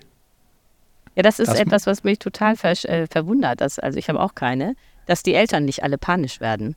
Das ist äh, also, richtig. Ja, also weil dann haben äh, alle Leute haben immer ganz viele äh, Einwände bei meinem Modell, aber sie selber haben alle gar keinen Plan B. Ne? Das, äh, Plan Ach. A ist, ich traue, vertraue der auf die äh, Technik und Plan A ist, so schlimm kommt es schon nicht und das war's. Und die haben alle Kinder, die werden die volle Härte der Klimakrise äh, erfahren und äh, keiner hat eine Ahnung, was eigentlich äh, passieren könnte, falls diese wunderbare Hoffnung auf die Technik schiefgehen könnte. Ja. Und ich, weißt du, ich habe ja nichts dagegen, dass man mein Modell kritisiert, aber ich hätte mal gerne dann Konkurrenzvorschläge. Ja, mhm. das, ja, ich hoffe auf die Kernfusion, äh, ja. die äh, bisher nicht funktioniert und auch in 50 Jahren nicht funktionieren wird. Finde ich völlig irre. Also, ähm, also äh, ich finde die Debattenkultur zum Thema Klimakrise echt den hellen Wahnsinn. Ja. Gut, aber jetzt äh, höre ich wieder auf. Nee, nee, das, das ist alles super. Ich mag das total. Und wie gesagt, ich, ich, ich merke ja nur, ähm, ich muss mich manchen Ideen öffnen, weil sie in meiner Sozialisierung irgendwie nicht, äh, nicht aus der gleichen Ecke kommen. So. Jetzt, jetzt ist aber so, was in mir aufkommt, der Staat, also das eine ist, Planen in komplexen Systemen. Das ist zumindest mal relativ nah an meinem täglichen Job komplexe Systeme lassen sich leider so schlecht planen und das ist nur irgendwie ein Bauchgefühl. Der Staat ist nicht sonderlich gut bis jetzt darin in Sachen Planen. Und jetzt ist ja Teil deines Modells, dass der Staat komplexe Systeme plant. Warum glaubst du, könnte es ausgerechnet diesmal gut funktionieren, dass man ein komplexes Modell wie, wie ein Staat und eine Wirtschaft planen kann? Und warum ist der Staat derjenige, der das könnte? Ja, also äh, deswegen, weil der Staat der Einzige ist, der bisher plant. Ist ja nicht so, dass Unternehmen planen würden, das bilden die sich nur ein. Und, das äh, stimmt in deinem. Ähm, äh, und weil der Staat auch ja äh, schon wirklich große Fortschritte ermöglicht hat. Also, ja. ähm, äh, also die, der, die, der gängige Vorwurf ist ja, ja, äh, oder die Frage an mich, ja, wenn der Staat dann alles plant, wo sollen die Innovationen herkommen? Da kann man nur sagen, die kommen sowieso vom Staat, die kommen doch gar nicht von den privaten Unternehmen. Also um jetzt nochmal also zwei Beispiele zu nehmen, die jeder kennt. Äh, das eine sind die Corona-Impfstoffe. Nicht? Am Ende haben nur zwei Impfstoffe wirklich funktioniert. Das eine war von Moderna und das andere von BioNTech. Und die äh, beruhten ja beide auf diesen mRNA-Botenstoff. So, mhm. diese ganze Technik ist seit Jahren und Jahrzehnten vom Staat finanziert. Also auch die BioNTech-Gründer haben ja Jahre und Jahrzehnte an staatlichen Universitäten verbracht. Und erst als sie soweit waren mit ihrer Forschung, dass man daraus äh, Krebsmedikamente und dann eben auch zufällig äh, Corona-Impfstoffe herstellen konnte, haben sie sich privatisiert. Also das ist übrigens Wobei dann noch Milliarden private Investitionen erforderlich waren, um dann daraus realisierbare Produkte zu machen. Ja, natürlich. Aber trotzdem ist in dem Moment, wo die Forschung soweit war, dass es äh, klar war, das sind jetzt Produkte, die man, äh, äh, äh die man auf dem Markt verkaufen kann. Erst da haben sie sich äh, selbstständig gemacht und haben sozusagen das staatlich finanzierte Wissen mitgenommen. Das will ich jetzt gar nicht äh, kritisieren, aber das läuft in der Pharmaindustrie immer so. Es ist nicht so, dass die Pharmaindustrie forschen würde sondern es ist so, dass der Marketing-Etat der Pharmaindustrie ist größer als ihr Forschungsetat. Ja, das ist wirklich peinlich, aber so ist es. So, die Forschung kommt vom Staat. Da würde ich sagen, war noch eine Unsicherheit drin, um zumindest mal da äh, quasi zumindest mal für das Unternehmen ein bisschen die Lanze zu brechen. Ja, nee, aber, aber ich, ich habe jetzt über die Branche ja. insgesamt. Ja. ja. BioNTech war vielleicht, äh, aber eben wie gesagt, die hatten ja äh, die Forschung vom Staat gerade mitgenommen. So, die ähm, äh, aber das ist jetzt nicht, will ich gar nicht kritisieren, ich will nur sagen, wie Kapitalismus läuft. Nicht? Die mhm. Idee, äh, die, die, natürlich gerne von der FDP verbreitet wird, ja, die äh, Firmen forschen und das sind die Leistungsträger und so weiter, das stimmt nicht, sondern die Firmen äh, vermarkten das, was an staatlichem Wissen da ist. Äh, so, das ist ja auch okay. Man muss nur die Realitäten sehen. So, das andere Beispiel, das auch immer gerne genommen wird und sozusagen ikonisch ist, ist das Smartphone. Und zweifellos war äh, Steve Jobs, äh, genial. Aber selbst Steve Jobs hätte doch bestimmt nicht behauptet, dass er Forscher ist. Nicht? Der war drei, hatte drei Semester äh, Kalligraphie an der Universität. Sondern äh, das, ähm, äh, das Smartphone ist die Idee durchaus genial, dass man staatliches Wissen zu einem neuen Produkt zusammenführt. Aber das, was das Smartphone ausmacht, ob es das Internet ist, Touchscreen ist, GPS ist, das wurde in staatlichen Laboren erforscht, nicht von Steve Jobs. So, und da sieht man eben, dass der Kapitalismus schon immer das enge Zusammenwirken von Staat und Großkonzernen oder Firmen war ähm, und dass der Staat sehr wesentlich die Grundlagenforschung finanziert hat, was ja nichts anderes mhm. bedeutet, als dass man sich, äh, dass man einen Blick in die Zukunft wirft und sich fragt, was künftig äh, relevant sein könnte. Das wird dann heute schon vom Staat finanziert. So, und ähm, nur deswegen, vielleicht letzter Satz, hat es auch in der äh, britischen Kriegswirtschaft funktioniert, so schnell auf staatliche Planung umzustellen. Wenn der Staat noch nie geplant hätte, bis dann äh, am 1. September 1939 der Weltkrieg ausbricht, dann hätte das nicht funktioniert. Da aber staatliche Planung ein Teil des Kapitalismus ist und schon immer war, äh, ist das dann auch gar nicht so ein großer Systembruch, wie es jetzt erscheinen könnte. Wie würdest du einschätzen, auf den, aufgrund der Resonanzen, die du bis jetzt hast, dass die Bereitschaft da ist, aus der Wirtschaft über sowas ernsthaft nachzudenken? Oder wie, wie zu werden die Türen gehalten, sich der Idee zu öffnen? Also was ich interessant finde, ist, dass ich überhaupt mit dir spreche. Also, äh, nein, also meine, nein, also ähm, das ist ja jetzt hier nicht äh, mein erstes Buch, ne, sondern ja. mein fünftes. Ja. Und äh, gut, das hier ging immer um Kapitalismus und so, also immer nur aus unterschiedlichen Aspekten. Also es ist nicht so, dass ich ständig neue Themen aufgewärmt hätte, aber ja. So. Aber bisher war es so, dass ich, äh, auch meine anderen Bücher haben sich gut verkauft, ich kann nicht klagen. Äh, aber äh, die Vorträge habe ich dann äh, meistens sozusagen in meiner, um das vielleicht ein bisschen, es klingt jetzt so negativ, aber ich weiß jetzt kein anderes Wort, also in meiner eigenen Blase gehalten. Mhm. Also Grüne Partei, Kirchen, Attac, Gewerkschaften, so. Aber ich blieb sozusagen immer in dem erweiterten Leserkreis äh, der Taz, also der Tageszeitung, wo ich auch arbeite, also links alternatives Milieu. Ne? Mhm. Da war ich immer sehr erfolgreich und habe auch viele Vorträge gehalten und so weiter. Äh, jetzt dieses Buch ist das erste, mit dem ich auch in völlig anderen Milieus unterwegs bin, was mich ja überrascht. Also ich hätte jetzt, als ich das Buch geschrieben habe, habe ich sowieso gedacht, äh, Ende des Kapitalismus und dann äh, wird als äh, Lösung die Kriegswirtschaft der Briten äh, empfohlen. Das liest doch kein Mensch. Also ich war sicher, dass das, äh, dass ich Self-Publishing machen muss. Also so, ja, okay. so nach dem Motto, wenn jemand mal das Buch lesen will, dann wird das in Norderstedt gedruckt. Ne? So, das war ja. meine Idee. Stattdessen ist das wirklich ein Bestseller. Und stattdessen, jetzt komme ich wieder auf deine Frage zurück, ist es eben auch so, dass zum ersten Mal ich auch Vorträge vor Automanagern, Banken, äh, Unternehmensberatern, Immobilienentwicklern, Psychologen, alles Mögliche hatte ich schon. Mhm. Ach, Ingenieure, Informatiker, äh, da Vorträge halte. So, und äh, das zeigt mir, äh, dass äh, wirklich dieses Gefühl in der Gesellschaft weit verbreitet ist, dass der bisherige Ansatz, das grüne Wachstum und man setzt auf Technik, dass das von vielen nicht mehr geteilt wird, dass das wirklich funktionieren wird. Das heißt nicht, um das auch ganz deutlich zu sagen, äh, dass die Leute dann mein Modell super finden. Nicht? Also das ist jetzt nicht so, dass sie dann alle sagen, ja genau, britische Kriegswirtschaft, das machen wir jetzt. Mhm. Sondern, ähm, äh, also besonders deutlich war das natürlich bei den Automanagern, die äh, weiterhin aufs E-Auto setzen, aus meiner Sicht eine Sackgasse. Aber ähm, die, ähm, aber dass sie dann trotzdem mich einladen, um überhaupt einen Vortrag zu halten, äh, zeigt ja, dass sie auch wissen, man braucht da mehr Ideen, als nur zu sagen, dass, äh, die Technik wird schon richten. Und die laden mich dann ein, glaube ich, um selber auf Ideen zu kommen. Also nicht um mir zu folgen, sondern äh, um sich anregen zu lassen. So ist mein Eindruck. Da fand ich dein Argument eigentlich ganz, ganz spannend zu sagen, naja gut, ihr könnt ja meine Idee irgendwie nicht doll finden, aber dann zeigt mir doch mal eure. Und ja, wenn, genau. Wo wenn die Antwort, B?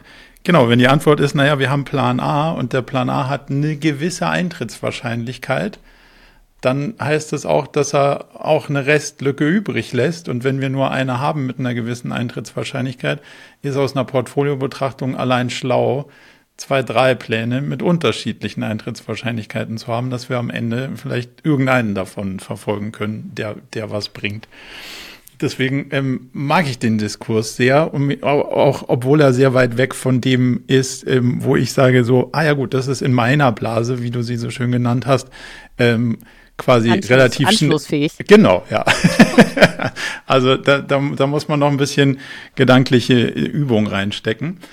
Wenn ich jetzt so ein bisschen gucke, so wo könnten die Ablehnungen herkommen, dann ist natürlich klar, der Vergleich mit einem Krieg, der ist relativ ja noch nicht so ähm, einfach zu ziehen, weil es hat ja noch ein bisschen Zeit, steht ja noch nicht vor der Tür. Und wer ist überhaupt der Feind? Und und wenn du, das würde mich interessieren, wie du da drauf schaust, wenn ich die gesamtgesellschaftlichen Diskussionen gerade so ein bisschen übereinander bringe, würde ich sagen, dass man schon es auf so eine Matrix zurückführen kann, die daraus besteht, wer ist denn wir und wer ist denn die und was ist denn das heute und was ist denn das morgen? Weil in der, ähm, also was sind die Probleme, die wir heute lösen müssen und was sind die Probleme, die wir übermorgen oder morgen lösen müssen? Und dann kann man zum Beispiel, wenn man mal so über nach Frankreich schaut, Gelbwesten haben gesagt, ihr debattiert über übers Klima und damit über den Untergang der Welt oder das Ende der Welt war, glaube ich, die Formulierung. Wir diskutieren über das Ende von diesem Monat. So, und das heißt ja, die haben in, in, im Heute irgendwie ein Thema, was sich nicht so richtig aufschieben lässt. Und dann ist natürlich die Investition in das Lösen des Problems von morgen ein Stück weiter weg. Und meine Beobachtung ist schon auch, dass je krisenhafter die Wirtschaftslage gerade wird, desto mehr wird Klima und die Komplexität dieser Sachen eher wieder über Bord geworfen. Also gefühlt haben wir eher, ja, distanzieren wir uns mehr von den Lösungen des Morgens, also dass wir, dass wir da gerade näher kommen.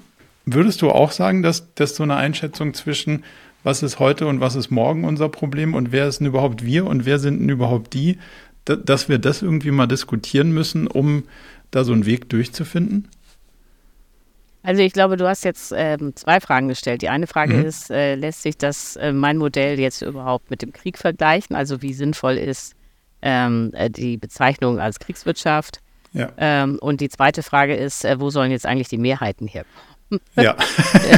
und ähm, äh, genau, und das äh, würde ich gerne getrennt äh, diskutieren. Also das eine ist, äh, fangen wir mit der Kriegswirtschaft an. Also äh, ich habe mein Buch auch von Freunden lesen lassen, bevor ich es überhaupt beim Verlag eingereicht habe. Und die haben auch alle gesagt, Ulrike, das kannst du auf keinen Fall Kriegswirtschaft nennen, das ist viel zu negativ, das muss äh, positiv sein und überhaupt. Ähm, und haben dann den Begriff Überlebenswirtschaft vorgeschlagen. So, mhm. jetzt ist ähm, Überlebenswirtschaft klingt sicher besser als Kriegswirtschaft, nur ist das Problem, keiner weiß, was eine Überlebenswirtschaft sein soll. Äh, so, dann muss man wieder erklären, äh, was man sich damit vorstellt und dann muss man wieder sagen, ja, und sowas gab es dann aber schon bei den Briten ab 1939 und da dachte ich mir, okay, dann bleibe ich gleich bei der britischen Kriegswirtschaft ab 1939. Ja. Weil das hat den Vorteil, dass alle wissen, aha, das gab es schon mal, das hat funktioniert und das kann man sich auch konkret angucken, wie das lief.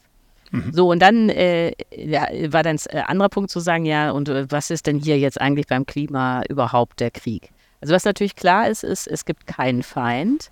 Äh, und, äh, aber trotzdem sind die Analogien zum Krieg viel stärker, als man auf den ersten Blick denken würde. Also, weil, äh, weil wenn man, äh, vor allen Dingen, wenn man den Krieg aus der Perspektive äh, des Landes sieht, das sich verteidigt. Also ob das damals die Briten waren oder heute die Ukraine gegen Putin. In so einem Fall, wenn man angegriffen wird, ist die Ökonome, wenn man das nur ökonomisch sieht, ist die Lage so, dass man plötzlich Milliarden und Milliarden und Milliarden ausgeben muss für ein Gut, das man vorher mehr oder minder umsonst hatte, nämlich in Frieden in den eigenen Landesgrenzen leben. Also die mhm. äh, Ukrainer wollen mit dem ganzen Geld und den Menschenleben und so weiter, das sie jetzt ausgeben, nur erreichen, dass sie wieder da landen, wo sie vorher waren. Mhm. So, und äh, genau das ist die passende Analogie äh, zur Klimakrise. Wir werden Milliarden und Billionen ausgeben, um etwas zu erreichen, was wir früher umsonst hatten, nämlich die Möglichkeit, dass Menschen auf diesem Planeten leben. Das wird künftig immer Geld kosten. Wir werden das nicht mehr umsonst haben. Schon jetzt ist klar, selbst wenn wir das, äh, die Klimakrise jetzt noch stoppen können, es wird immer Geld kosten, überhaupt die Schäden, die wir schon angerichtet haben, äh, zu kompensieren. Und das ist genau die Analogie zum, äh, zum Krieg. Plötzlich kostet etwas Geld, was man vorher umsonst hatte. So, und äh, der Rest, äh, da haben wir ja schon geklärt, Rationierung, staatliche Planung und so weiter. So, jetzt ist die andere Frage, äh, ja, wo sollen jetzt hier die Mehrheiten herkommen? Es gibt Gelbwesten, es gibt die AfD in Deutschland, die auch so tut, oder Sarah Wagenknecht tut ja auch so, als wäre der Klima, äh, die Klimakrise eigentlich zu vernachlässigen. Äh, ja, äh, wenn ich jetzt eine Partei gründen würde, irgendwie Partei für den grünen Verzicht oder irgend sowas, äh, dann hätte ich 0,002 Prozent der Stimmen.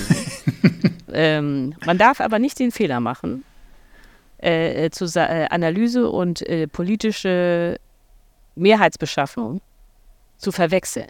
Mhm. Man darf auf gar keinen Fall den Fehler machen, zu sagen, man darf nur denken, was mehrheitsfähig ist.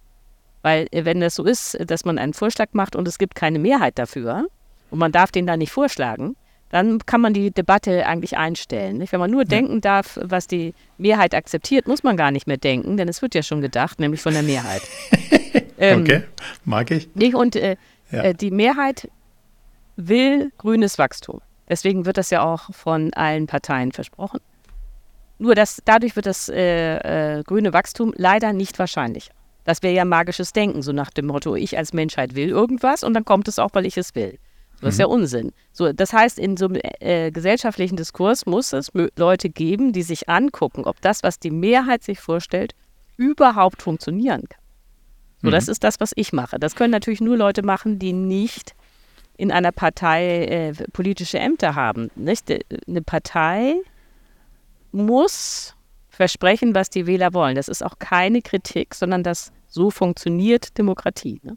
Als Partei muss ich gucken, dass ich Stimmen kriege und wenn alle Wähler unbedingt äh, grünes Wachstum wollen, dann muss ich das auch versprechen. Aber äh, deswegen können das nur Leute machen, die nicht äh, in der Partei sind, also solche Leute wie ich. Ähm, aber deswegen ist es auch so, dass es für mich gar nicht interessant ist, mit Politikern zu reden, denn die müssen ja versprechen, dass die Wähler wollen, sondern ich versuche direkt, äh, die Wähler zu erreichen. Mhm. Ob das klappt, weiß ich nicht, aber das ist sozusagen äh, die Idee. Was mir die ganze Zeit beim, beim, beim Lesen und so im Kopf war, ist, Erich Fromm hat ja vor über 50 Jahren, ich den, also den genauen, das genaue Datum kann ich nicht mehr erinnern, aber es war auf jeden Fall schon 50 Jahre her, wenn ich es richtig weiß, sein Buch vom Haben zum Sein ähm, geschrieben und rausgebracht. So. Und da hatte es sicher auch, sagen wir mal, eine ökologische Perspektive zu sagen, hey, wir müssen nicht so viel haben, wir müssen mehr mit dem Sein irgendwie uns auseinandersetzen. Aber sein Hauptargument ist ja gar nicht ein ökologisches, sondern vor allen Dingen auch ein ganz egoistisches. Der sagt ja, das macht euch nämlich auch nicht glücklicher. Also das ganze Haben wird euch als, als Mensch nicht froh machen. So. Also das heißt, selbst wenn ihr es habt, ist, ist immer noch damit die Grundsituation nicht zufriedenstellen gelöst. Das Schlimme ist ja nur, dass die 50 Jahre, die dazwischen liegen, noch nicht dazu geführt haben, dass wir an dem Haben oder Sein so richtig maßgeblich was geändert haben. Und auch so Soziologen ähm, sagen ja, wir müssen anders mit der Welt in Resonanz treten und so. Das stimmt alles, glaube ich. Es passiert nur nicht so richtig schnell und oft und in großem Maße.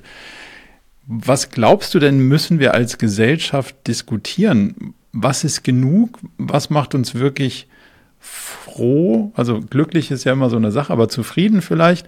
Sind, sind das die Diskussionen, die eigentlich die Grundlage für das sind, was dann danach folgt? Weil wenn wir das nicht ändern, dann wird sich der andere, oder sagst du wirklich, es ist eine reine technische Betrachtung, was ist möglich? Ja, also es stimmt, äh, das ist, und da hat Fromm völlig recht, ähm, äh, dass es nicht glücklich macht, immer mehr Wachstum zu haben. Das sieht man ja 19, äh, seit 1978 ist die Wirtschaftsleistung der Deutschen hat sich verdoppelt, aber die Deutschen sind nicht doppelt so glücklich wie 1978. Das heißt, es ist ganz klar, äh, permanenter, äh, permanentes Wachstum macht nicht glücklich. So. Ähm, und wir wären in einer ökologischen Kreislaufwirtschaft, wo man nur noch verbraucht, was man recyceln kann, wären wir glücklich. So. Die Frage ist, wie kommt man dahin? Das ist die Frage, die überhaupt nie diskutiert wird. Nämlich, mhm. wie kommt man aus einem großen Kapitalismus in eine kleinere äh, Kreislaufwirtschaft, ohne eine Riesenkrise zu produzieren? Diese Frage wurde bisher von niemandem gestellt. Also das will ich sozusagen, habe ich mein Claim to Fame dass ich jetzt diese Frage mal in den Mittelpunkt gerückt habe. Mhm. Das ist eine ökonomische Frage, die auch ökonomisch gelöst werden muss. Also man muss ja. halt sozusagen verstehen, wie der Kapitalismus funktioniert, damit man ihn abschaffen kann. Und diesen Schritt haben sich immer alle gespart. Ne? Und äh, das muss man aber ernst nehmen. Das grüne, grüne Schrumpfen ist ein Prozess, den man steuern muss. Und, äh, und äh, die, äh, das wird auch auf Verzicht rauslaufen. Es ist mhm. zwar richtig, dass man äh, in einer ökologischen Kreislaufwirtschaft schön äh, leben kann und alle zufrieden sind. Trotzdem wird es so sein, dass äh, einige Menschen sich sehr stark umstellen müssen. Also nur ein Beispiel. Äh, aus meiner Sicht ist offensichtlich, dass man nicht klimaneutral leben kann, wenn weiter geflogen wird. Fliegen ist nicht so. Jetzt äh, sind aber im Augenblick 850.000 Menschen in Deutschland direkt oder indirekt damit äh, mit der Flugzeugindustrie verbandelt. Die verlieren alle dann irgendwie ihren Job. Man könnte dafür sorgen, dass sie ein neues Einkommen haben und neue Arbeitsmöglichkeiten, aber für die ist das trotzdem ein Verlust, dass sie jetzt nicht mehr den Job haben, den sie vorher haben, dass sie vielleicht umziehen müssen, äh, dass sie auch vielleicht nicht mehr, äh, vielleicht war das für sie der Traumjob, immer nach Bali zu fliegen oder so weiter, auch oder um es anders zu machen. Auch das private Auto hat keine Zukunft. Jetzt die Leute in Böblingen, die da ihre Häuser haben, ihre Freunde haben, wenn man denen sagt, ja, weißt du was, du hast künftig auch ein Einkommen, aber Vielleicht musst du im Wald arbeiten, jedenfalls dein Job in Böbling ist weg. Das werden die als Verlust erleben. Das kann man auch nicht schönreden. Das Problem ist nur, äh, es geht hier tatsächlich äh, ums Überleben. Nicht? Aber äh, das ist jetzt nicht äh, der Traum, äh, in einer äh, Art Kriegswirtschaft mit reduzierten Branchen zu sitzen. ich sehe keine andere Möglichkeit. Mein Psychologe würde jetzt sagen, ich versuche es wieder konfliktfrei zu lösen. Ähm, aber genau. nur nochmal nur noch mal der Versuch. Also ja. ich versuche nicht, ich versuche nicht, den, das grüne Schrumpfen konfliktfrei zu lösen. Ich glaube, das geht nicht. Ähm, aber ich stelle mir immer die Frage, und das ist ja bei Veränderungsprozessen im Kleinen wie in einem Unternehmen ja zu sehen, wenn die Leute nicht wollen, verändert sich erfahrungsgemäß gar nicht so richtig viel. So, und deswegen klar, ja, genau. würde, mhm. würde ich mir davor die Frage stellen, wenn wir denn das Schrumpfen steuern müssen, wollen die Leute denn das Schrumpfen steuern? Und, oder, also kann die gleiche, kann auch eine andere Frage sein, wenn die Leute gar nicht mehr so viel wollen, dann ist es vielleicht auch gar nicht mehr so viel Verzicht, das, was ich gar nicht mehr will, nicht mehr Ach so, zu kriegen. ja, okay. Ja, ja, okay. Also, so rum kann man es, äh, ja, natürlich, so rum kann man es sehen, ja. Wenn ich an der Seite anfange, dann wäre es ja fast ein psychologisches oder zumindest mal soziologisches Phänomen, was uns möglicherweise in die Karten spielen würde, um ein ökonomisches Problem besser zu lösen. Siehst du das auch so? Ja, das kann man so sehen. War nicht mein Thema, aber kann man so sehen. Müsstest du dich dann auf deiner Reise sinnvollerweise mit Soziologen und Psychologen zusammentun, um das durchaus nicht ganz kleine Problem aus unterschiedlichen Perspektiven anzufliegen und so eine Gemeinschaftsinitiative draus zu machen?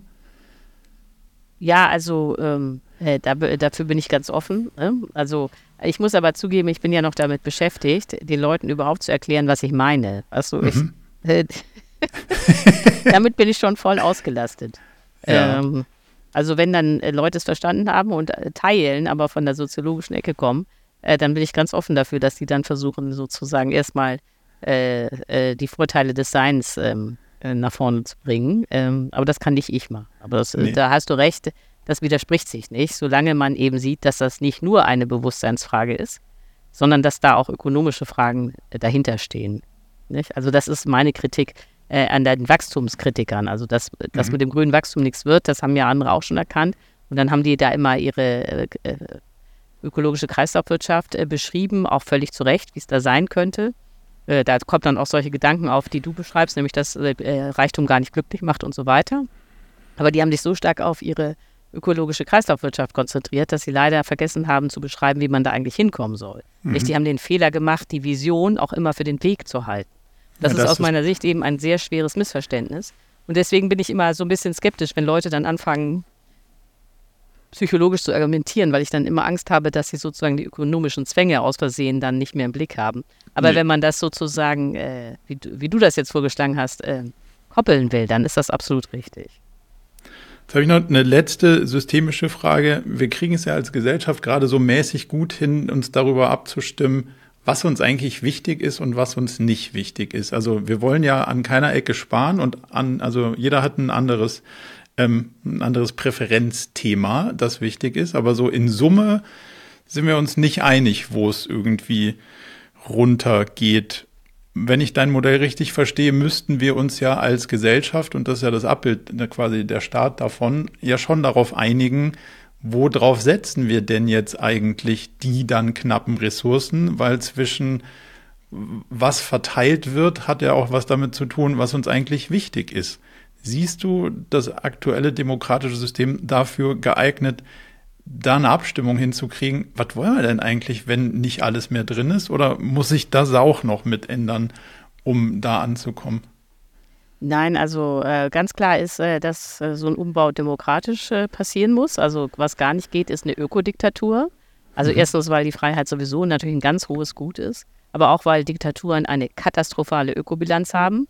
Man muss jetzt nicht nur Putin angucken. okay. Ja, nee, ja. es gibt keine einzige Diktu Diktatur äh, die eine gute Ökobilanz hat. Also das kann man einfach knicken. Okay. Äh, so, also deswegen, es muss demokratisch passieren. Ähm, jetzt ist die Frage, wie, wie, müsste die Demokratie gestaltet sein? Ich glaube, dass die äh, repräsentative Demokratie, die wir haben, eigentlich gut ist. Man kann sie natürlich äh, noch koppeln durch Bürgerräte. Also es gab ja jetzt diesen Ernährungsrat, der war sehr äh, ergiebig, oder die Zukunftskommission Landwirtschaft, die war auch sehr ergiebig. Aber letztlich ähm, ist ja das, also das hatten wir schon, äh, muss es äh, sehr, sehr große Mehrheiten. Das heißt, eigentlich muss äh, das gesamte Volk klar haben, äh, es geht hier ums Überleben, wir müssen hier schrumpfen. Äh, und äh, genau, da muss man sich verständigen. Also, da, wie, ähm, ob man dann aufs private Auto verzichtet oder aufs Fliegen oder so, das würde ich gar nicht vorgeben wollen, aber es muss halt klar sein, mehr als die Ökoenergie, die wir haben, ähm, gibt es eben nicht. Ob das gelingen kann, überhaupt, oder ob das eine totale Überforderung ist, auch für den Menschen, auch so wie er äh, eben konstruiert ist, dass er immer äh, kurzfristig nur denkt und handelt und so weiter, äh, weiß ich nicht. Man muss sich nur klar haben, äh, den Kapitalismus wird es auf Dauer nicht geben und die Alternative zu einer gesamtgesellschaftlichen Planung ist aus meiner Sicht die Rückkehr in den Feudalismus. Also, dass man, wenn alles knapp wird durch Dürre und so weiter, äh, und man das nicht gesamtgesellschaftlich in den Griff kriegt, man dann eben so eine Art Warlord-System hat, wie man das jetzt in Afghanistan kennt. Leute mhm. mit Waffen äh, können sich dann die knappen Mittel unter den, äh, unter den Nagel reißen und ihre Anhänger werden versorgt und der Rest nicht. Äh, das ist eben nicht nur ein System, das es heute in Afghanistan gibt, sondern das war genau das System, das Deutschland im Mittelalter hatte, also im Feudalismus. Und äh, da kann man jederzeit hin zurückkehren als Gesellschaft. Äh, so schnell kann man gar nicht gucken, wie sich Gesellschaften feudalisieren, wenn die Krisen zu groß werden. So, das heißt, ähm, die staatliche Planung mehr oder minder im Konsens nicht, ist die friedliche ja. Lösung, die bessere Lösung. Aber also das sagst du unter allen, ist, äh, weiß man nicht. Das sagst du unter den Dystopien ist das noch die angenehmste. Ja, genau, so kann man es sagen. Ja. das kann man schön zusammenfassen.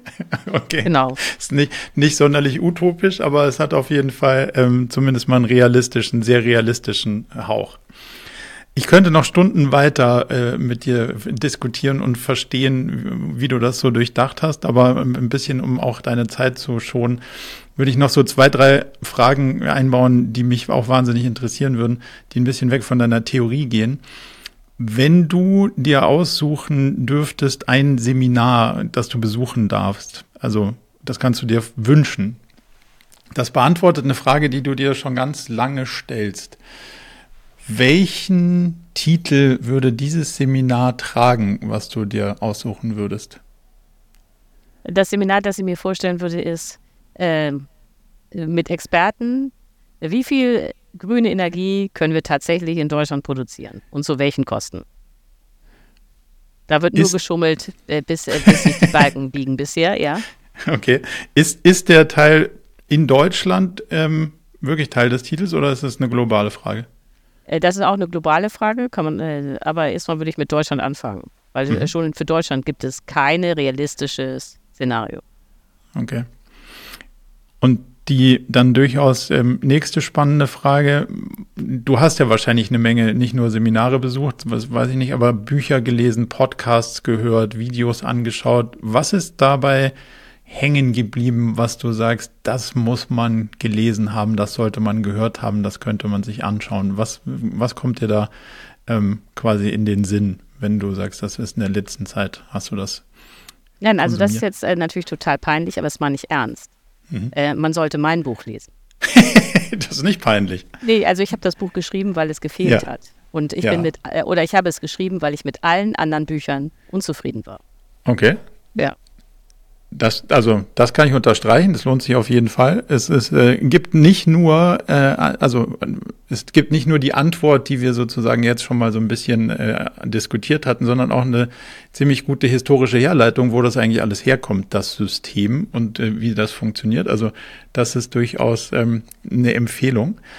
Gibt es darüber hinaus noch irgendwas, was du empfehlen würdest, wo man sagt, da kann man das ein oder andere Thema nochmal vertiefen oder einen spannenden einen spannenden TED Talk Podcast, irgendwas, was dir sonst noch empfehlenswert erschien oder? Nee, in aller Härte nein. Es gibt, okay. äh, also es gibt, äh, ähm, äh, es gibt eine Publikation, die ich sehr gut finde. Aber ich glaube, mhm. Äh, aber ich glaube, da, die ist wirklich gut. Ich musste jetzt mal ich, zum äh, Bücherregal gehen und ähm, hol die jetzt mal. Aber ich, ich äh, könnte mir vorstellen, dass die für Leute, die sich jetzt nicht ständig mit dem Thema befassen, äh, vielleicht zu, zu detailliert ist. Aber äh, nee, okay. aber es ist gut. Also ich kann, das kann ich wirklich uneingeschränkt äh, empfehlen. Das äh, hole ich jetzt mal und halte das hier in die Kamera. Okay, da bin ich gespannt.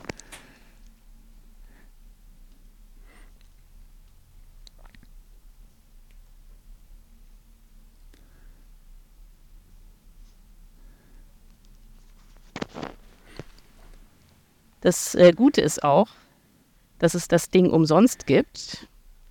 Also hier. Das heißt, Decoupling debunked. Das ist okay. also die Idee vom grünen Wachstum wird widerlegt. Nicht, die, Decoupling ist ja Entkopplung. Das ist die Idee, dass man äh, mit immer weniger Rohstoffen und immer weniger Energie immer mehr herstellen kann. So nach dem Motto grünes Wachstum. Und das wird sehr schön auseinandergenommen. Kann ich nochmal, also, eigentlich glaube ich, muss man sich nur den Titel merken, dann findet man das ja. schon im Internet. Aber Auf jeden Fall verlinken wir weiß aber nicht, ob es das auf Deutsch gibt. Okay, aber das ist ja in Zeiten von GPT und Co. auch das so, ja, eine genau. über, überwindbare Hürde mittlerweile geworden. Genau. Von daher mhm. werden, wir, werden wir auf jeden Fall verlinken. Vielen, vielen Dank. Gibt es irgendwas, wo du sagst, das haben wir jetzt noch in der ganzen Diskussion verpasst? Das haben wir, das haben wir also noch nicht Also du hast gestellt. eine Frage nicht gestellt, die immer kommt und die auch richtig ist, nämlich ähm, was ist denn mit dem globalen Aspekt? Die habe ich mir natürlich notiert, aber die, die würde jetzt nochmal eine neue Tür aufmachen. Aber wenn, wenn du sagst, wir können sie noch kurz beleuchten, dann sehr gerne.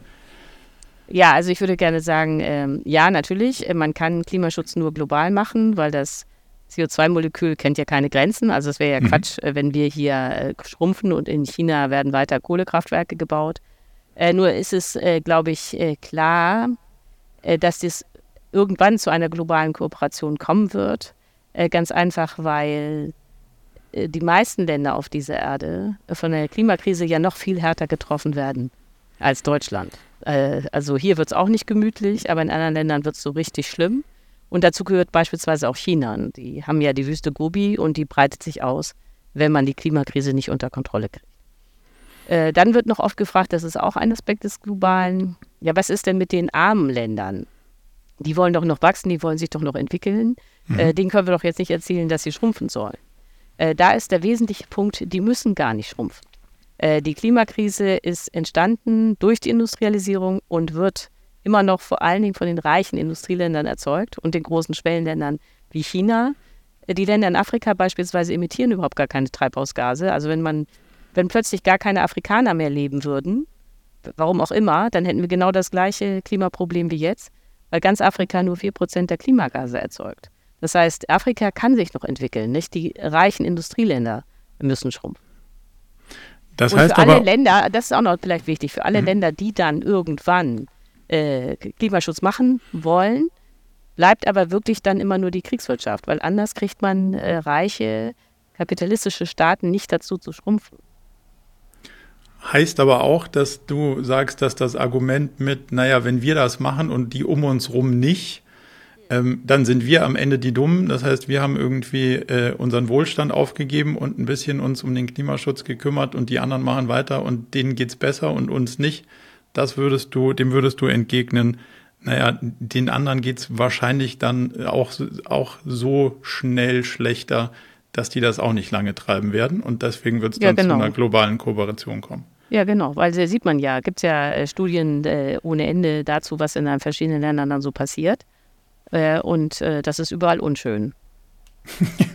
und unschön ist wahrscheinlich noch hübscher ausgedrückt, als es dann in der Realität ist. Haben wir damit alle Punkte, die du als wichtig empfindest, beleuchtet? Ich glaube, ja, man könnte noch viel reden, aber das ja. ist ja nicht das Ziel eines Podcasts, den ewig nicht zu ziehen.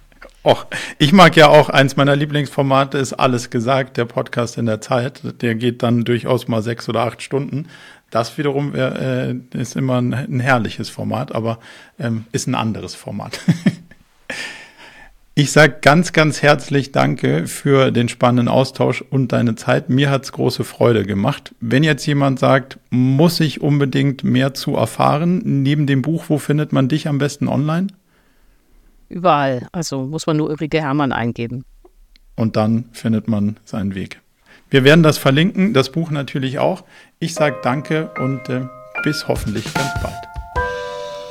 Zum Abschluss noch ein ganz kleiner Hinweis in eigener Sache. Wenn euch das Thema gefallen hat, dann ist vielleicht auch unser Newsletter etwas für euch. Denn einmal im Monat fassen wir zusammen, was uns so bewegt hat und welche unterschiedlichen Fragestellungen wir so versucht haben zu beantworten, welchen Content wir produziert haben und was uns sonst noch widerfahren ist. Meldet euch also direkt an unter murakami.com slash newsletter und wenn ihr Lust habt rauszufinden, ob es vielleicht möglich ist, dass wir irgendwie zusammenarbeiten, dann schaut euch doch mal die Jobseite unter murakami.com slash jobs an.